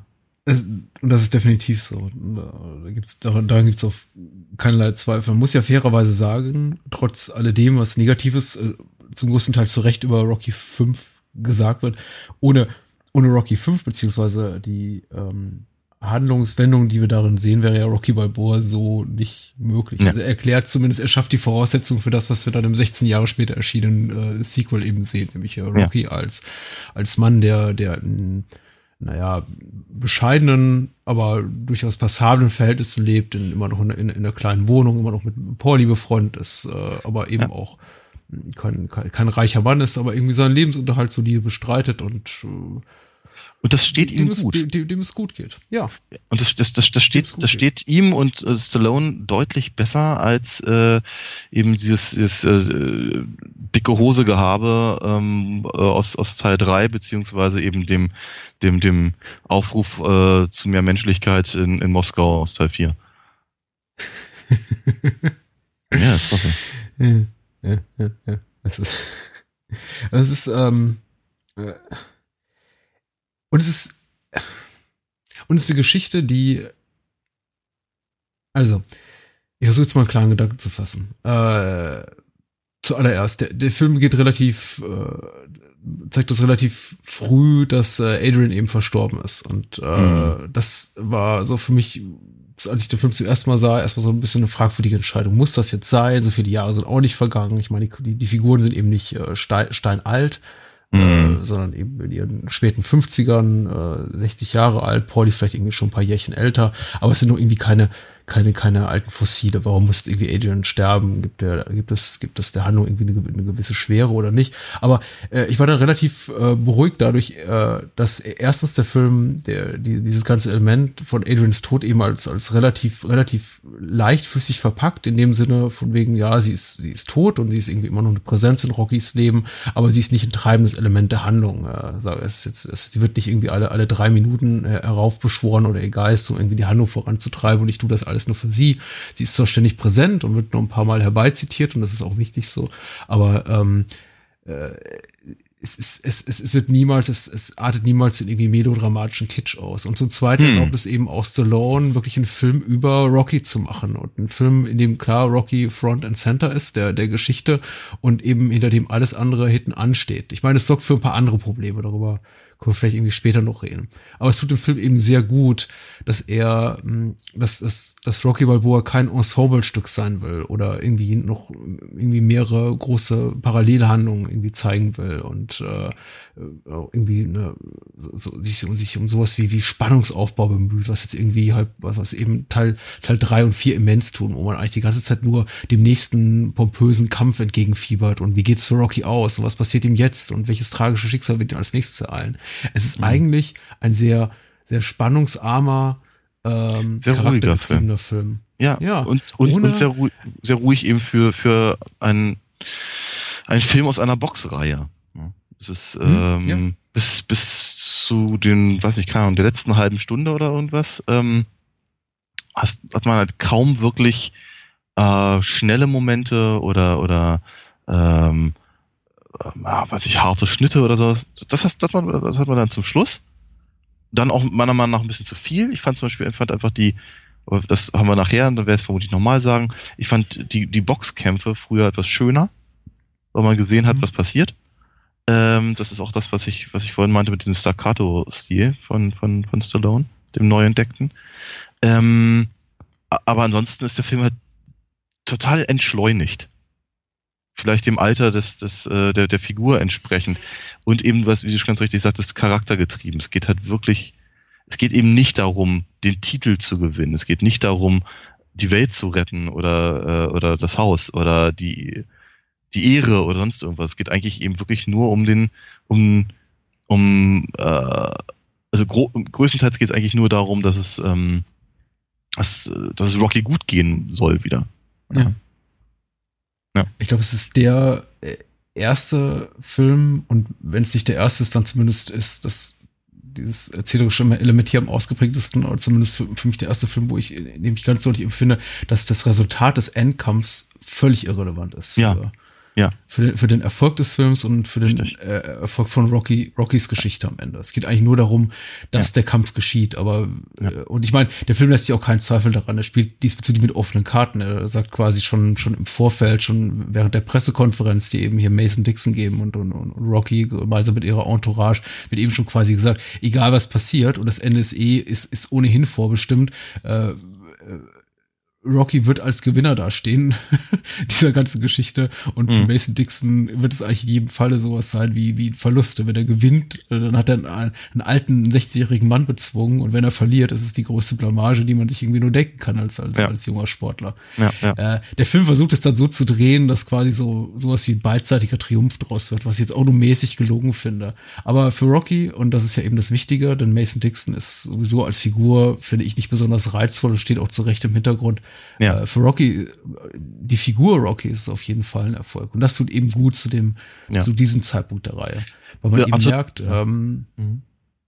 es ist, es ist ein relativ kleiner Erfolg im Vergleich zu allen anderen Triumphen, die er bisher in der Reihe gefeiert hat. Aber gefühlt so, äh, ist es zu diesem Zeitpunkt der, der größte, den er nur haben kann, selbst wenn er am Ende verliert. Richtig. Ähm, zu, zu Mason Dixon, also, ich weiß auch nicht genau, was ihn da getrieben hat bei dem Namen. Äh, die haben tolle Namen äh, ja, ja. in der Reihe. Apollo Creed, äh, hier, äh, Spider, Spider Rico. Ähm, ja, den sie auch wieder raus aus der Kiste Tommy, geholt haben. Tommy Gunn. Ja, ja, ist wundervoll. Die Boxernamen sind immer toll in Rocky, in der, Rocky, ja. Rocky-Film. Ja, ja. Ähm, genau, du sagst es gerade, die Figur steht, steht halt so, so, so dahinter. Ähm, auch äh, richtig und zu Recht. Ich fand es teilweise etwas irritierend, dass sie dann versucht haben, aber doch noch ein paar Szenen reinzubringen, um die Figur, ich weiß nicht, keine Ahnung, interessant zu machen, mhm. menschlich zu machen, dessen, dessen äh, Antrieb irgendwie zu erklären. Also was ich, keine Ahnung, inklusive halt, was ich der Szene da mit seinem, äh, mit seinem, mit seinem alten Trainer, den er dann zurückhaben will, es wird irgendwie nie wieder großartig erwähnt, außer dass er ihn zurückhaben will. Das ist, äh, ja. das ist äh, teilweise auch sehr, sehr eigenartige Schnitte in diese Richtung. Also du bist halt irgendwie eigentlich gerade mittendrin gedanklich in, mit dem, was, was, was, was, äh, was, was Rocky halt umtreibt mit hier Marie. Ähm, und dann, dann hat man einfach eine kurze kleine Szene mit, äh, mit, mit Mason und Martin heißt er, glaube ich, sein, seinem, seinem Trainer. Mhm, ja. Und dann ist man eben wieder in der, in der Geschichte, die einen wirklich interessiert.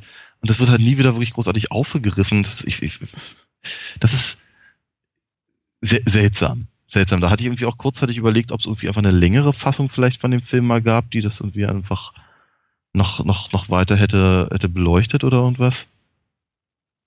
Es ist naja. äh, auf, auf der Blu-ray des Films sind relativ viele äh, Deleted Scenes enthalten. Das ist natürlich immer die Frage. Ich kenne kenn Stallones Haltung dazu nicht, ob er irgendwie ursprünglich vorgehabt hatte, die, die in den Film zu integrieren. Ich meine, es wäre ein leichtes gewesen. Der Film ist relativ kurz. Hm. Und ich gebe dir absolut recht, der fühlt sich an bestimmten Stellen nicht unfertig an im, im, im technischen Sinn. Ich meine, die Handlung funktioniert, aber er, er fühlt sich mindestens an, an, an einer Handvoll Momenten äh, stellen so an, als, als könne eine Szene noch ein bisschen weitergehen oder eine Figur noch ein bisschen zu Ende erzählt werden. Mhm. Und ja, ich finde auch, also dieser, dieser, äh, diese Szene zwischen Mason Dixon und, und Martin am diesem Boxring, in dem sie sitzen, ist, ist exemplarisch dafür. Oder diese ganze Nebenhandlung mit, äh, mit Maries äh, Sohn, Sohn Steps, ja. äh, Stevenson, mhm. der auch äh, aufgegriffen wird als, als narratives Element und dann ja, einfach fallen gelassen wird in dem Moment, in dem Rockys Sohn auf der Bildfläche auftaucht, der eben auch am Anfang, und jetzt bin ich wieder bei Rockys Sohn, eine wichtige Rolle spielt und dann einfach mal verschwindet für eine Dreiviertelstunde, nur um dann irgendwie zu einem relativ späten Zeitpunkt in der Handlung zurückzukommen. Ja. Und äh, quasi sofort sein gesamtes Leben aufzugeben für, für, für seinen Vater, den er kurz zuvor noch irgendwie kaum, kaum kennen wollte. Es ist, ist so ein bisschen merkwürdig und das, das meine ich vorher damit, als ich sagte, es ist absolut wichtig zu diesem Zeitpunkt, ähm, 2006 und äh, zu, in, in diesem Teil der Reihe, nämlich schon, schon im sechsten, dass hier Stallone im, im Mittelpunkt steht und dass sein seine Geschichte, die Geschichte von Rocky und die Geschichte und, und die Tatsache, dass Rocky eben gealtert ist und Menschen verloren hat auf, auf, auf seinem Weg, hier, mhm. hier klar im Mittelpunkt steht. Aber das geht natürlich schon zu Lasten der, der Nebenfiguren. Und ich glaube, die einzige Figur, deswegen bin ich ganz froh, dass Adrian auch fehlt, weil ich glaube, man hätte ihr auch nicht gerecht werden können. Nee. Und das konnte man schon in Teil drei bis fünf nicht mehr. Wollte gerade sagen, ja. Hm.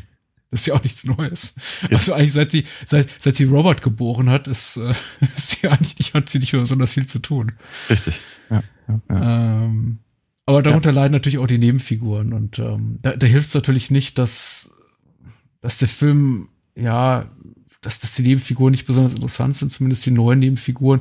Und ich finde auch nicht immer gut gespielt. Also ich finde Milo Ventimiglia heißt der Darsteller, der, glaube ich, auch in ah, hier pff, total beliebte Serie und irgendwie alle, alle lieben ihn mitgespielt hat, äh, nicht gesehen.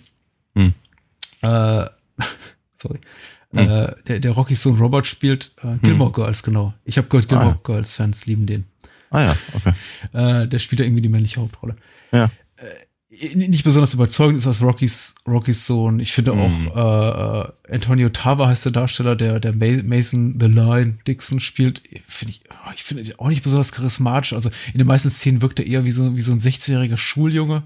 Mhm ist auch irgendwie, er hat auch nicht, er hat auch nicht die körperliche Präsenz eines, eines, eines, eines Apollo Creed oder eines Ivan Drago oder so. Ich meine, das muss er auch nicht haben. Das waren alles Maschinen. Aber er wirkt irgendwie, naja, ich weiß nicht, wie, nicht, nicht wie ein ernstzunehmender Gegner für, für Rocky. Irgendwie, mhm. wie, äh, das meine ich nicht mal körperlich unbedingt, weil Rocky eh keine Chance hatte gegen einen durchtrainierten 20-Jährigen, ja. sondern einfach auch, äh, auch, auch, auch äh, geistig. Also er mhm. einfach wie, wie, wie ein unreifes Kind, der ja, irgendwie mit, mit, mit Stühlen schmeißt, wenn er sich mal über was ärgert. Ja. Aber wie gesagt, ich meine, solange sich die, die, die Serie, der, der Film auf Rocky fokussiert und Rocky darf, Rocky, Rocky erklärt dir mal die Welt. Also Rocky das, dir mal die Welt, dafür gibt's eine Menge, da gibt's eine Menge Szenen. Diese und die sind alle, und die sind alle wundervoll. Gut, ja. Das sind alle toll, das, ja.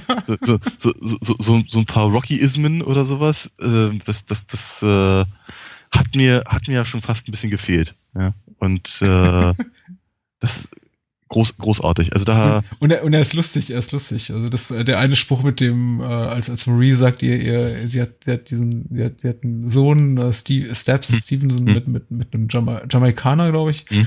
Äh, hm. Er, sein Vater kam aus Jamaika und Rocky hm. sagt, ah, he's oh. European. Ich muss ja. jetzt mal lachen. Ja, ist wundervoll. Ähm, das ist, aber ja, ich, ich, ich habe ich hab so das Gefühl, äh, Stallone hat sich wieder daran erinnert, wie er Rocky sch schreib, schreiben muss. Ich meine jetzt nicht den Film an sich, sondern eben die Figur. Ähm, weil diese ganzen, ja, treu doofen, ja, weiß ich, keine Ahnung, ja, du sagst es gerade, Rocky erklärt die Welt, Momente, äh, hatte er eben komplett zur Seite gelegt für, für drei und vier und hm. Größtenteils eben auch von fünf, wobei das, wobei, wobei es da teilweise durchschimmerte und man hat, also ich hatte jedenfalls den Eindruck, er, er hat sich wieder daran erinnert. Vielleicht hat er den, den, den, den ersten Film mal wieder gesehen oder sowas. Ähm, ja, da, da, wenn man davon ausgeht, dass er, dass das seine Figur ist und er sie vermutlich am besten kennen sollte, äh, hatte ich mich eben noch sehr darüber gefreut, dass er es eben nicht, nicht verlernt hat. Auch nach doch relativ mhm. langer Zeit. Funktioniert der Film für Menschen, die die Rocky-Reihen nicht mögen? Habe ich mich immer gefragt. Denn ich meine, ich denke mhm. auch, also unter objektiven Gesichtspunkten, auch wenn man vielleicht zum ersten und überhaupt einzigen Mal einen Rocky-Film sieht und dann ist es ausgerechnet Rocky Balboa, glaube ich, ein technisch gut gemachter Film.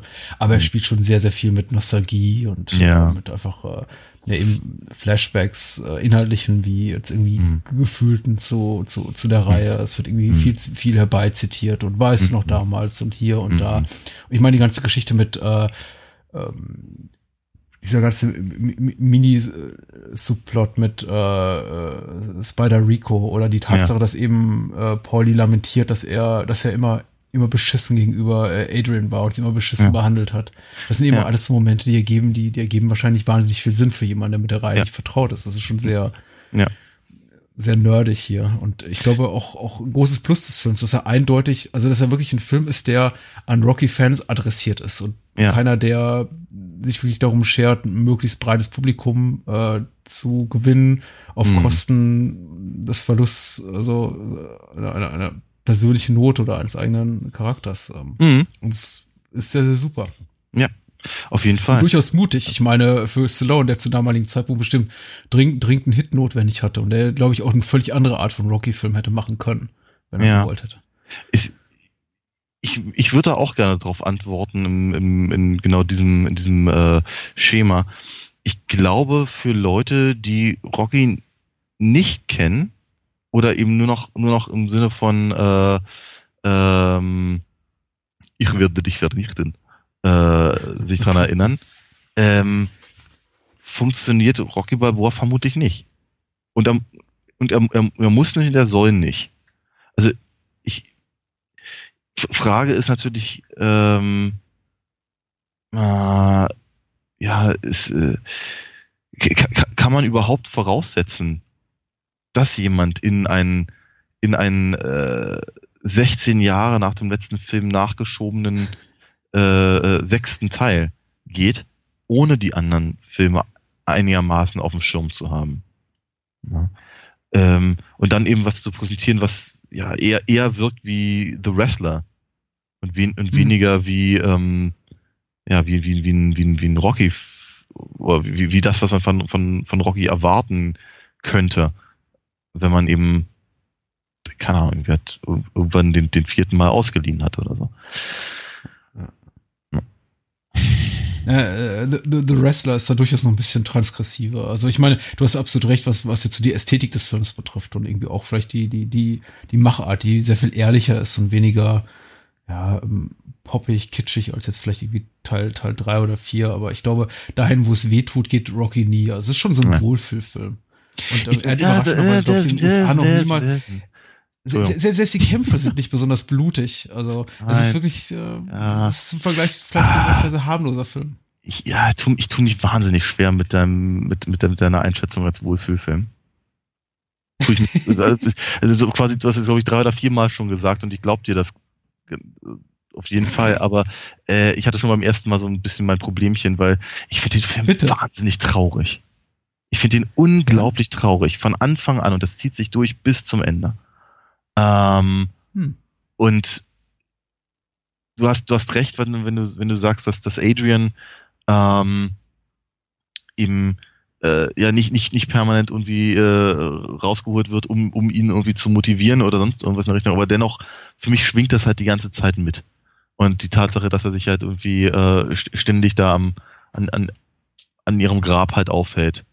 Äh, und die, die, die erste Viertelstunde, wenn er mit, mit, mit Pauli äh, um die alten Häuser zieht, war für mich fast nicht zu ertragen, weil ich das so unglaublich traurig fand. Ganz, ganz, mhm. ganz schlimm. Und ich finde eben auch, auch, auch, auch Rocky selber macht eben eine ganz, ganz schwierige Figur für mich, weil er eben so, so, so, wie soll ich sagen, ich, du hattest vorhin gesagt, er hat halt irgendwie so ein, so ein er, ist, er, ist, er ist halt nicht reich, aber er hat halt ein, hat ein gutes, äh, solides Einkommen quasi, ja, mit seinem, mit seinem ja. Restaurant. Aber auch das finde ich halt unglaublich traurig. Ja, wenn er da, wenn er da steht in seinem, in seinem, in seinem komischen Affenjäckchen, äh, das er vermutlich für schick hält, ähm, und, und, und dann den, den, ähm, den Gästen halt seine alten, seine alten äh, Heldentaten erzählt, die das vermutlich auch gerne hören und dann, dann äh, kann er das halt irgendwie nochmal alles, alles durchleben, finde ich auch unglaublich deprimierend und äh, ja. vielleicht oh. auch, weil ich glaube, dass, dass, dass, dass Rocky das selber gar nicht merkt. Ja, dass er gar nicht die Kapazität hat zu merken, äh, was, was für ein was für ein armes Würstchen er eigentlich mittlerweile geworden ist. Und äh, er rennt halt immer noch rum wie in seinen, in seinen schlabberigen Klamotten mit dem schlecht sitzenden Hut. Und äh, alle, alle sehen ihn, alle, alle, alle äh, rufen ihm irgendwie Hey Rock! und, und so zu. Und der muss ja. irgendwie Fotos geben und äh, Autogramme geben und Fotos machen und sowas. Und dennoch ist er halt irgendwie im Prinzip nur so ein, so ein, so ein, so ein kleines Würstchen mit einem, mit einem kleinen Restaurant, in dem er da in dem äh, Affenjäckchen halt rumsteht. Ja, das sehe ich, das, das, das sehe ich überhaupt nicht so. Ich, ich, okay. ich verstehe das überhaupt nicht, diese Sichtweise. Okay. Ich meine, du, du hast natürlich recht, du hast natürlich recht, es geht ihm nicht gut. Er ist nicht irgendwie der, der, der, der große Zampano, der wahnsinnig viel erreicht hat. Aber ähm, ja, erstens die Tatsache, dass er das wahrscheinlich nicht merkt, dass er gar nicht so schick ist und gar nicht so beliebt ist und gar nicht so wohlhabend ist, spielt keine Rolle, weil es für ihn keine Rolle zu spielen scheint. Und ähm, es gibt nicht eine einzige Szene im Film, doch vielleicht eine, aber ich glaube, die, die, die, die, die rührt nicht daher, dass irgendwie eher, eher irgendwie sein, sein, sein, sein Star-Status bekrittelt werden soll. Das ist die Szene, in der in dieser, dieser Kneipe sitzen und diese Jugendlichen anpöbeln mit hier, mhm. Alter, gib mir einen Drink aus und so weiter. Ja. Das sind einfach jugendliche Arschlöcher. Ich glaube, das, ja, das, das kann jedem passieren. Ne? Ob gerade Rocky neben dir sitzt oder irgendwie ähm, Lutz Palunske. Äh, so ist das eben. es ist, ähm, ja. äh, ich, ich finde die Tatsache, dass er es eben nicht, nicht bemerkt äh, oder er auch von anderen nicht schlecht behandelt wird, ganz im Gegenteil, durch, durchaus mit Respekt behandelt wird. Die mhm. Gäste, die in seinem Restaurant sind, scheinen gerne zu ihm zu kommen. Die Menschen, die ihm auf der Straße begegnen, scheinen ihn zu mögen. Die Leute, die ihn begrüßen mit Rock, scheinen ihn zu respektieren. Er geht auf den Markt und wird irgendwie freundlich bedient. Ähm, er, er führt ein gutes Leben. Und natürlich hat er irgendwie seine, seine mm, irgendwie Dinge ja, okay. zu tragen, die, die unangenehm sind, dass das kaputte Ver Verhältnis zu seinem Sohn, die, die, die, den Stress mit Pauli, die, die Trauer über Adrians Tod. Aber ich glaube, sein, sein, sein ihm gegebenes Naturell, diese, diese kindliche mhm. Naivität, die er eben manchmal hat, die, mhm. äh, die, die Möglichkeit irgendwie aus, aus, aus, aus jeder noch so äh, tristen Situation, über jede noch so triste Situation einen Witz zu reißen und sei es mhm. irgendwie über die mhm. olle Kaschemme, in der äh, die äh, hier Little, Little Marie da lebt. Mhm. Ähm, finde ich unglaublich nicht nur sympathisch, sondern auch äh, motivierend für mich und aufbauend. Und deswegen, okay. ich meine nicht viel gut Film im Sinne von anbiedernd, ähm, äh, wohlfühlerisch im Sinne von, oh, mhm. hier ist Stallone zeigt uns die heile Welt und äh, alles ist so nett und Rocky hat es geschafft und wir haben ihn zu, zu bewundern. Aber mhm. für mich repräsentiert Rocky in dem Film, nicht in allen Filmen, allen Teilen, also wahrscheinlich in keinem außer im ersten, aber aus dem ersten in dem hier wie in keinem anderen Film der Reihe so eine Figur, die innerhalb der, der widrigen Umstände, in denen sie sich bewegt, ma maximal Ruhe gefunden hat oder maximal ja, sehe ich gar nicht so. Sorry, hat ah, und in sich nee, ruht. Nee, ah, ah. okay. Der, der, der hat keine Ruhe gefunden. Wie soll, wie soll er Ruhe finden, wenn er die ganze Zeit davon redet, dass er, dass er, dass er wie The Old Beast und den, die Dämonen bekämpfen soll? Ich meine, hätte er Ruhe gefunden, müsste er nicht nochmal noch mal, äh, in den Ring steigen. Wenn, hätte er Aber Ruhe er hat gefunden, eine Möglichkeit. Da, Hätte er ja. Ruhe gefunden, müsste er sich nicht mit seinem, mit seinem, äh, äh, müsste er sich nicht immer wieder um seinen, seinen, seinen Sohn bemühen. Hätte er Ruhe gefunden, würde er nicht jeden, jede, jede Woche oder jeden Tag äh, zum, zum, zum Grab gehen. Und Pauli sagt ihm auch ganz am Anfang, dass er, dass er halt irgendwie rückwärts äh, gewandt halt lebt und all das. Also ich, ich, ich kann, ich kann deine, offenkundig kann ich deine Sichtweise besser erkennen als du meine, aber ähm, dennoch bleibt es dabei, dass Nein, mich der Film unglaublich traurig gestimmt hat. Ja, mhm. ähm, und äh, weißt du, nur, nur, nur weil der Idiot grinst, heißt noch lange nicht, dass, dass ich nicht sehen kann, dass es ihm nicht gut geht. Ja, ähm, das ist, denke ich mal, ein ganz, ganz wesentlicher Punkt, äh, der tatsächlich hier die Motivation, du hast ja recht, Adrian ist nicht da, um ihn halt zu motivieren zumindest nicht physisch. Aber die Tatsache, dass er Adrian verloren hat, motiviert ihn. Oder beziehungsweise mhm.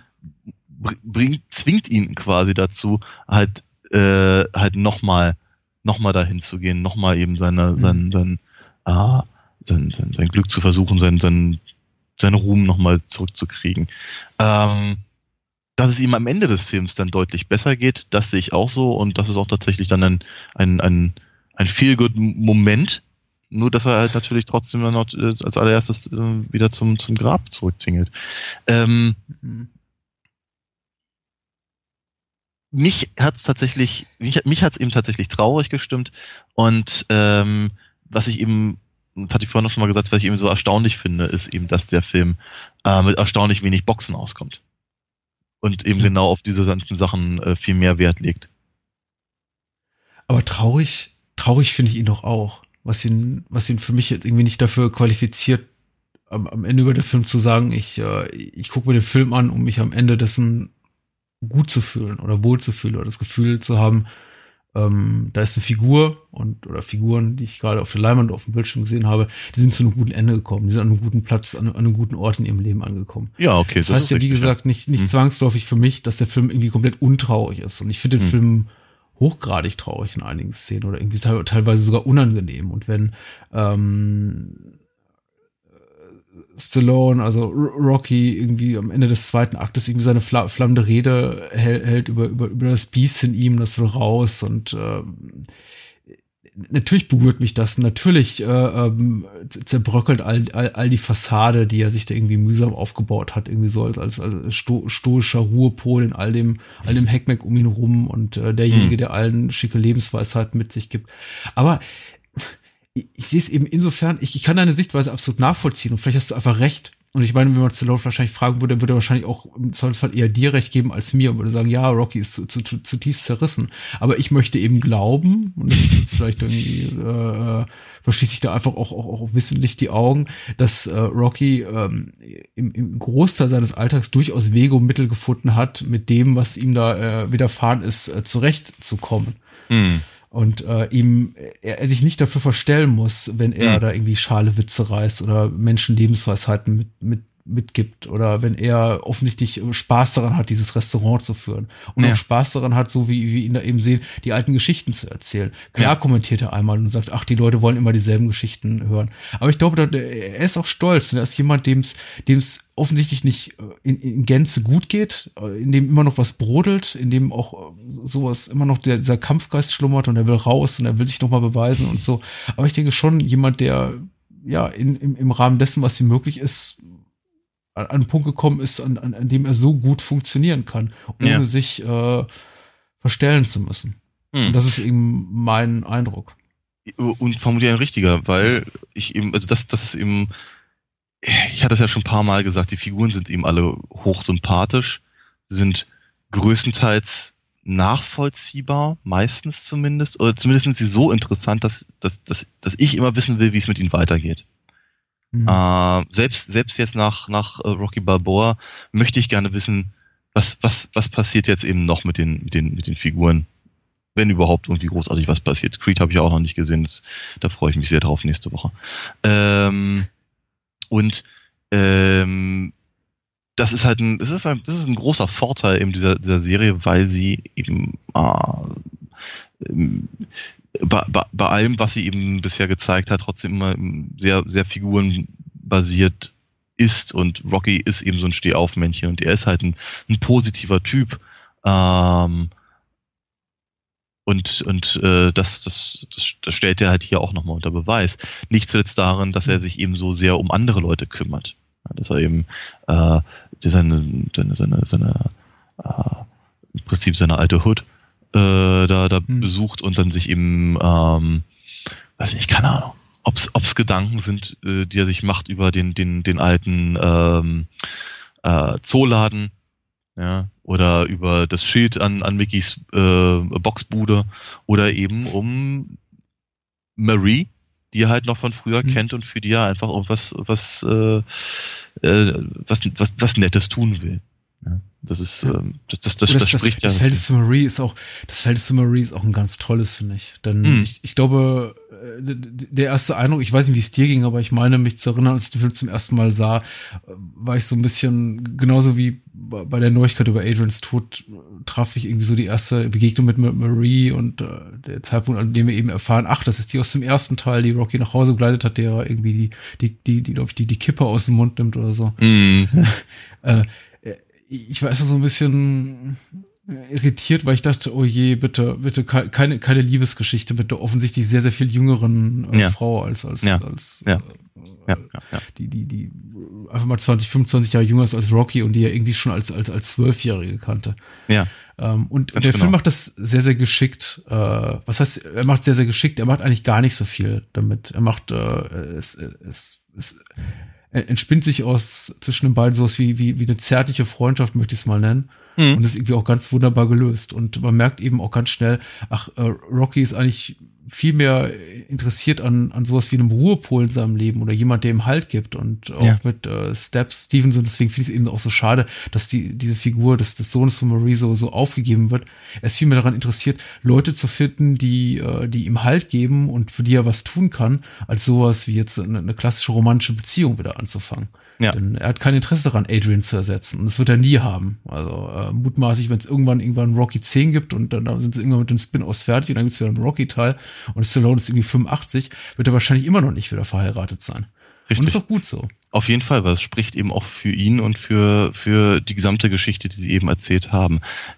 Was eben auch so sympathisch ist an der, an der Reihe, dass eben selbst, selbst wenn sie teilweise eben over the top sind, äh, und damit meine ich nicht den Stallone-Film, ähm, äh, bleib, bleiben sie aber eben immer noch so, so dicht an den Figuren dran, dass sie eben nachvollziehbar bleiben und dass sie das, dass man halt äh, deren Geschichte stringent verfolgen kann über, über eben sechs beziehungsweise jetzt sieben Filme. Mhm. Finde ich cool. Es ist, äh, es ja. ist, wirklich, es ist wirklich, ich glaube, su su super selten in einer solchen, ähm, in einem solchen Genre und in solchen Filmen überhaupt, ähm, ja, sowas, sowas wie eine Familiensaga oder sowas äh, mhm. daraus zu machen. ist cool. Mhm. Ich, vielleicht, vielleicht bevor wir jetzt gleich irgendwie zu unseren, zu unseren fünf Kategorien kommen, wollte ich noch wollte ich auch noch sagen, ich habe, glaube ich, letzte Woche, bei, als wir über Rocky 5 sprachen, so ein bisschen lamentiert, dass für mich auch ein Scheitern des Films darin liegt, dass das Scheitern von Rocky 5, dass der Film so gar nichts Neues bietet, dass er einfach mit aller aller Macht dorthin will, wo die Reihe 1976 war und dafür einfach äh, Handlungswendungen, absurde Handlungswendungen in Kauf nimmt, die eben auf keine Kuhhaut gehen und die man eigentlich mhm. als Zuschauer mit Kopfschütteln quittieren kann. Und äh, jetzt muss ich mal sagen, ganz streng genommen macht Rocky Balboa auch nicht so wahnsinnig vieles neu. Mhm. Aber er macht, äh, also er, er macht gar nicht so vieles sagen wir mal, groß anders als das, was Rocky 5 macht. Ich meine, viele der erzählerischen Elemente, die wir in Rocky 5 haben, werden im Rocky Balboa einfach nochmal aufgewärmt. Es gibt nochmal diese, diese, diese Konfliktsituation mit, mit, mit, mit, äh, mit Pauli und seinem Sohn und ähm, da ist ein jüngerer Boxer und mit dem herrscht auch irgendwie eine Konfliktsituation. Und ich meine, ja. vieles von dem, was wir da sehen, äh, im Jahr 1990, äh, sehen wir eben dann wieder im Jahre 2006. Aber es ist insofern sich irgendwie Rocky Balboa fast schon irgendwie als, als kann ich Rocky 5 mittlerweile schon komplett ausblenden, weil Rocky Balboa eben alles das, was Rocky 5 halb gar oder gar nicht gut macht, einfach fantastisch macht. ähm, hm. und, und eben wirklich auch durchdacht macht. Und ich meine, klar, er genießt eben den Vorteil des größeren zeitlichen Abstandes und äh, nicht nur nicht nur in, der, in, in unserer Echtzeit, sondern eben auch in der, innerhalb der Chronologie der Reihe, während Rocky 5 irgendwie 48 Stunden nach Rocky 4 angesiedelt ist haben wir ja. eben hier äh, quasi innerhalb der Chronologie der Reihe äh, Abstand von ungefähr 20 Jahren zwischen ja. äh, äh, Ivan Drago und äh, Mason Dixon. Und mhm. da wirkt das eben alles wirklich. Und Rocky ist, äh, äh Stallone ist sichtlich gealtert und man bietet und, und äh, wir haben eben die, die Möglichkeit gehabt, seine Karriere mitzuverfolgen, wie es eben langsam so, naja, tendenziell eher bergab geht und wie sich irgendwie Stallone bemüht mit, keine Ahnung, Botox im Gesicht und äh, Steroiden in den Oberarm irgendwie immer noch so als, als, als Actionheld zu verkaufen.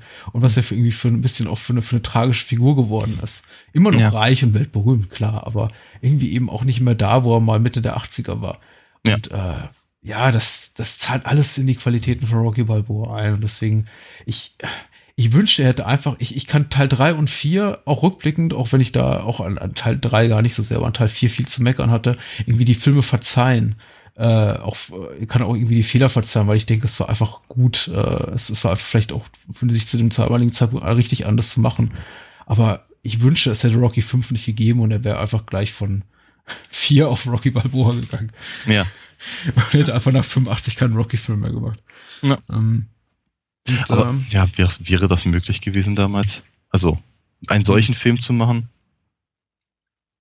Nee, 2006, also einfach gar nichts zu machen. Er hätte weiterhin so. sein, sein, sein äh, Tango und Cash und, und äh, Cobra und was ich machen sollen und äh, okay. irgendwann dann irgendwie äh, Stopp oder meine Mami schießt und ja. ja. dann glorreich zurückkommen sollen 2006. Ah, okay. Ähm, ach ja. Das ist ein guter Film. Ein guter Film. Auf jeden Fall, ja, ja, ja. Äh, ja, wir haben ja noch ein bisschen Zeit. Wir haben unsere, unsere unsere fünf Kategorien. Genau. Und äh, können die noch ein bisschen mit Leben füllen. Yay. Äh, die erste ist äh, Street Creed. Yo. Äh, wo Apollo Creed gar nicht vorkommt, nur namentlich genannt. Rockies Glaubwürdigkeit als Underdog. Hoch, Ziemlich. Niedrig, Ziemlich. Ja. Doch, doch. Also äh, auf, jeden, auf jeden Fall äh, deutlich glaubhafter als im fünften, wo sie es schon so versucht haben. Ja. Er ist ja auch innerhalb dieses Mikrokosmos, in dem er sich bewegt, gar nicht mal so underdoggy. Ne? Ich meine, er ist ja eigentlich ja. jemand, der dem es wirtschaftlich einigermaßen gut geht im Vergleich zu vielen anderen Figuren. Ich habe nicht ganz rausgefunden, wohnt er eigentlich alleine oder wohnt er immer noch mit Pauli zusammen? Ich glaube, er wohnt alleine. Okay. Also äh, zumindest sehen wir, glaube ich, kein einziges Mal im Film irgendwie Rocky äh, Pauli von der Arbeit kommen, irgendwie mit seiner mit seinem Arbeitsschutzhelm und äh, Ja. sich irgendwie bei, bei Rocky auf die Couch fläzen. Also Ja, ist ich richtig. möchte meinen, zwei erwachsene Männer jenseits der 60 wohnen alleine. Aber Eben. Also, so wahnsinnig erwachsen wirken die beiden ja nicht. Also von daher. ich, vielleicht, vielleicht spreche ich da auch nur aus meiner, von, meiner Warte her. Ich würde es ich würd's mit Pauli irgendwie als Mitbewohner nicht lange aushalten. Ja. Ähm, ich wollt, gut, ja. dass du gesagt Pauli, weil hier- er hatte gerade gesagt, Mensch, was ist eigentlich aus unserem Plan geworden, mit 60 eine WG zu gründen? hm, ja. Äh, verdammt. Nur weißt, wie wir drauf sind. Hey, yo, Pauli. Yo, Pauli wird tatsächlich äh, mehrfach gesagt im Film, was Ja. mich sehr freut. Äh, wir reden über den Ner- Ner- Nervfaktor von Pauli. Ich habe hier geschrieben auf der Skala von 1 bis 10, aber ich glaube nicht, dass es irgendwie anwendbar ist. Äh, naja, Pauli ist schon, naja, nervig ist er nicht. Er ist sich einfach, einfach treu geblieben. Also er ist Mhm. äh, der, der er im- immer war und was eben neu dazu kommt, ist äh, die Reue. Und Ja. äh, das finde ich steht ihm auch sehr gut. Oh ja. Doch, auf jeden Fall. Ähm, ich wollte gerade sagen, äh, ja, Paulis Nervfaktor für mich hier war gering. Ähm, ja. Weil er, weil er eben, Wobei, ähm, wobei seine, seine rassistischen Anflüge immer noch da sind, was ich ja irgendwie ganz, äh, also sein Rassismus ist grundsätzlich nicht sympathisch, aber er ist zumindest, ähm, er, er bleibt sich treu. Ja, das ist richtig, ja. ja, ja, ja. Aber er, ja, wie soll ich sagen, er, er, er, er, er, er macht halt nicht wirklich dämliche Dinge. Ich hatte ganz, ganz kurz überlegt, als er, als äh, ähm, er da irgendwie äh, irgendeine, irgendeine merkwürdige ähm, wirtschaftliche Transaktion irgendwie ankündigt. Äh, dachte ich mir auch, nee, Gott, nee nicht, nicht, nicht schon wieder sowas. Aber äh, nee, da passiert gar nichts. Fand ich ja ganz gut.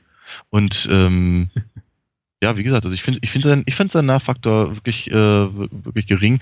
Ähm, und die und die Reue steht ihm. Das hatten wir ja gerade. Ja. Gonna Fly Now, die berührendste oder beste Szene des Films. Der Film hat so Ähm, viele. Ja, äh, ich find's immer so ein bisschen, ich, ich hatte zwei, drei äh, Re Rezensionen gelesen, die posthum geschrieben wurden, also irgendwie ein paar Jahre später nach Erscheinen des Films und dann irgendwie schon so ein bisschen rückblickend und dann wird immer bei, äh, bei zitiert die Szene, die ihm abschließt mit ähm, äh, That's how winning is done. Äh, als, als so der, der, der große Rocky Speech in, in, in dem Film. Aber Ja. hab- mein Eindruck war, der Film ist einfach voller dieser Szenen. Ja. Ich kann die gar nicht qualitativ so an, an, möchte die gar nicht qualitativ aneinander messen. Also ich meine, die Ja. haben alle ihre, ihre eigenen Qualitäten und Ja, äh, ja, ich meine, klar, das ist, glaube ich, so die, die aufruhrendste, auf der, der aufruhrendste Moment, aber ich muss sagen, äh, die, die frühen Szenen mit Marie, äh, die Szene in, in der Hoteltür mit Marie, die, die, die Szene mit Rocky vor dem, vor dem Sportausschuss äh, oder am, am Ja. Grab von Adrian mit, mit seinem Sohn. Okay, ich mag den Darsteller nicht, also Milo Ventimiglia finde ich ziemlich mies, äh, aber Hm.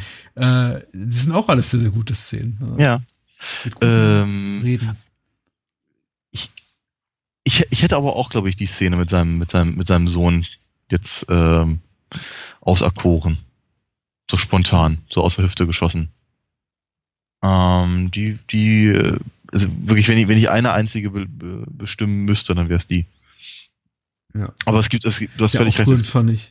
Ja. Hm? Bitte. Nee, sag. Ich, mir fiel gerade noch ein, aber das ist, das hat nichts mit, mit, mit, mit, best, mit beste oder berührendste Szene zu tun, aber irgendwie der, der, der Spruch, der mir am äh, meist noch im Gedächtnis steckt, ist der von, von Duke, äh, let's build some hurting bombs. Finde ich, finde ich sehr, sehr schön. Mhm. Äh, der dann irgendwie auch die Trainingsmontage einleitet. Ganz, ganz, Ja. ganz super. Mhm. Äh, Ja, die Trainingsmontage, das Warm-up. Äh, wir haben äh, Rocky und so ein paar Zwischenschnitte zu, zu Mason Dixon und äh, Rocky gibt uns nochmal so ein bisschen Best-of der, der, der Filmreihe. Ja. Ähm, laufen durch den Schnee, die Rocky Steps hoch, äh, ein, einarmiges, äh, einarmige Liebe, Liegestützen da. Mhm.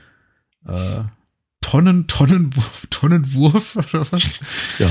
Tonnenweitwurf. Ja, Weiß ja. nicht. Äh, Tonnenweitwurf, äh, Ri- Rinderhälften verknüppeln. Ja, das hat mir immer gefehlt ein bisschen in den anderen Filmen. Dachte mir irgendwie, ja, toll, jetzt kann er sich. ja. Äh, Das hat mir nicht gefehlt. Ähm, genau, äh, ja, aber, aber schick. Also ich meine, man ertappt sich halt schon, so- also ich ertappte mich dabei, äh, erst zu sagen, na Mensch, also was, was der, was der Stallone da mit so knapp 60 noch alles, alles leisten kann, ist ja nicht schlecht. Und dann ertappte ich mich dabei zu überlegen, ja, wer weiß, wie oft sie das gedreht haben, beziehungsweise Mhm. wie, wie, wie viel Zeit da zwischen den einzelnen äh, Trainingsmomenten tatsächlich war oder ob er eben tatsächlich nur diese drei Liegestütze gemacht hat, die man dann da sieht. Aber das mag, das, ich glaube, das, ist- das, ist, das ist zu zynisch. Ähm, That's how winning is done. Die, die, ähm, die Qualität des, des Schlusskampfs. Der Schlusskampf. Über den wir noch gar nicht im Detail gesprochen haben, jetzt nur so im Vorübergehen, Richtig. der, glaube ich, auch einen relativ großen Teil der, der Laufzeit des Films in Anspruch nimmt und also bei dem Was? zumindest äh, jetzt, bitte? Der, der nimmt einen Großteil des, der Laufzeit ein? Der nimmt einen Großteil der Laufzeit des Films in Anspruch, relativ, also im Vergleich zu einigen anderen Endkämpfen, wie zum Beispiel im allerersten Rocky, wo ich glaube, wirklich am Ende nur ein paar Minuten gekämpft wird, dann ist der Film vorbei.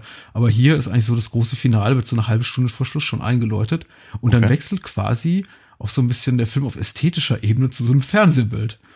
Ja. Äh, und es wird plötzlich in einer HBO äh, Ja. Sportsendung inklusive äh, Gecker-Moderatoren und äh, einem einem gestochen scharfen äh, Digital-Videobild, in dem man irgendwie selbst noch den Zuschauer in der letzten Reihe erkennt. Ja. Und ähm, das gefiel mir auch schon mal besser. Hm. Ich, ich, ich meine, ich kann nachvollziehen, warum Stallone das gemacht hat. Also immer mal was Neues ausprobieren und es äh, wirkt auf jeden Fall. Also vor allem, weil die beiden ersten Runden annähernd in Ech Echtzeit ablaufen. Man wirklich das Gefühl hat, man sieht gerade eine Live-Sportübertragung. Ja. Ich fand es dann aber, je länger das Ganze andauert, dann doch zunehmend weniger schön einfach. Hm. Reiz, also weniger reizvoll für mich jetzt aus einer, als, als, als, als Filmgucker, weil ich eben dann Ja. auch das Gefühl hatte, okay, das ist jetzt einfach, das sieht für mich auch einfach nach, nach Fernsehbild jetzt aus. Richtig. Ähm, hatte ich ja auch schon gesagt. Ich fand auch, dass die, dass, äh, die, an, die anderen Kämpfe ja schön, schön, schöner waren. Aber vielleicht vor, Schöner. also wirklich, weil ich fand, dass die Schnitte eben sehr, sehr ähm, wirr waren.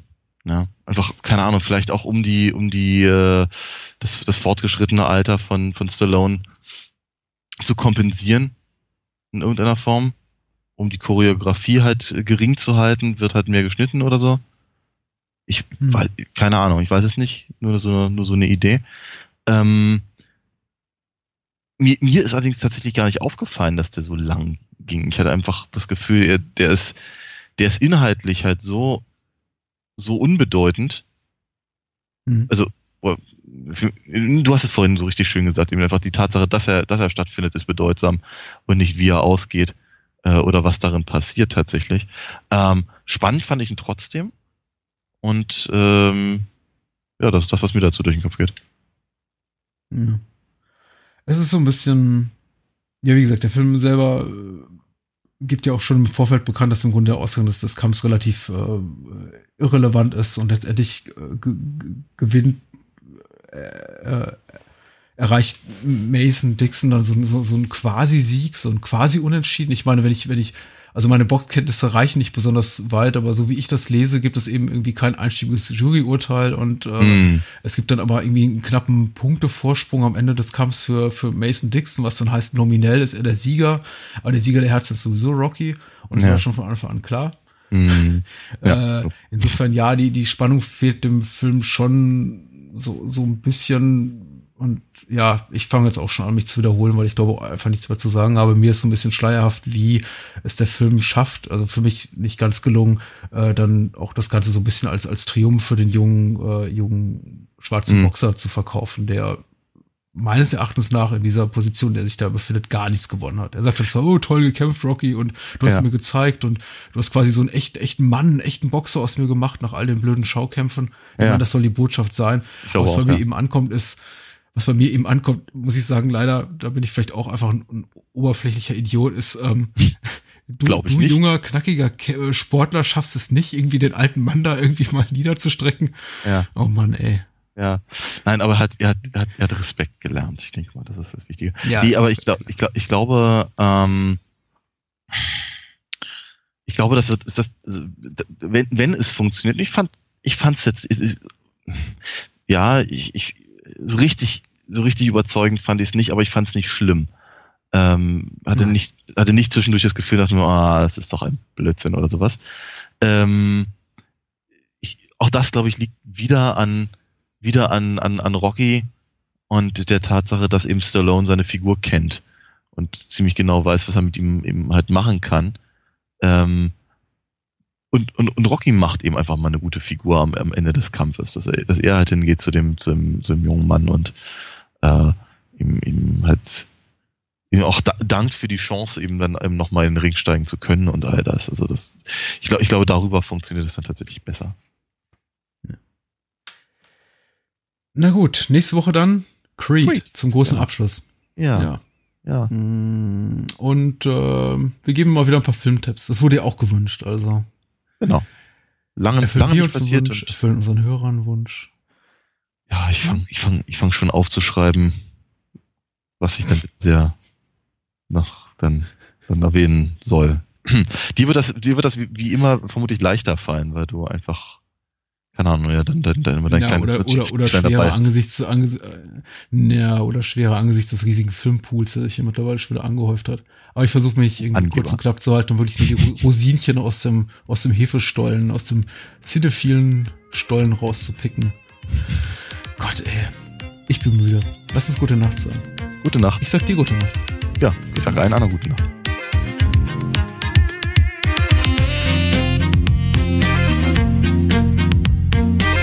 War Bahnhofskino mit Patrick Lohmeier und Daniel Gramsch. Besucht uns unter bahnhofskino.com und schickt Feedback und Filmwünsche als E-Mail an patrick@bahnhofskino.com. Bei Facebook, Twitter, iTunes, Stitcher und über alle bekannten Podcast-Apps sind wir natürlich auch zu finden. Unter alinafox.de könnt ihr Daniels Comics lesen und bestellen. Alina Fox Hörspiele sind übrigens bei Amazon, Audiamo und überall dort erhältlich, wo es etwas auf die Ohren gibt. Natürlich auch im gut sortierten Einzelhandel. Vielen Dank fürs Zuhören und adios.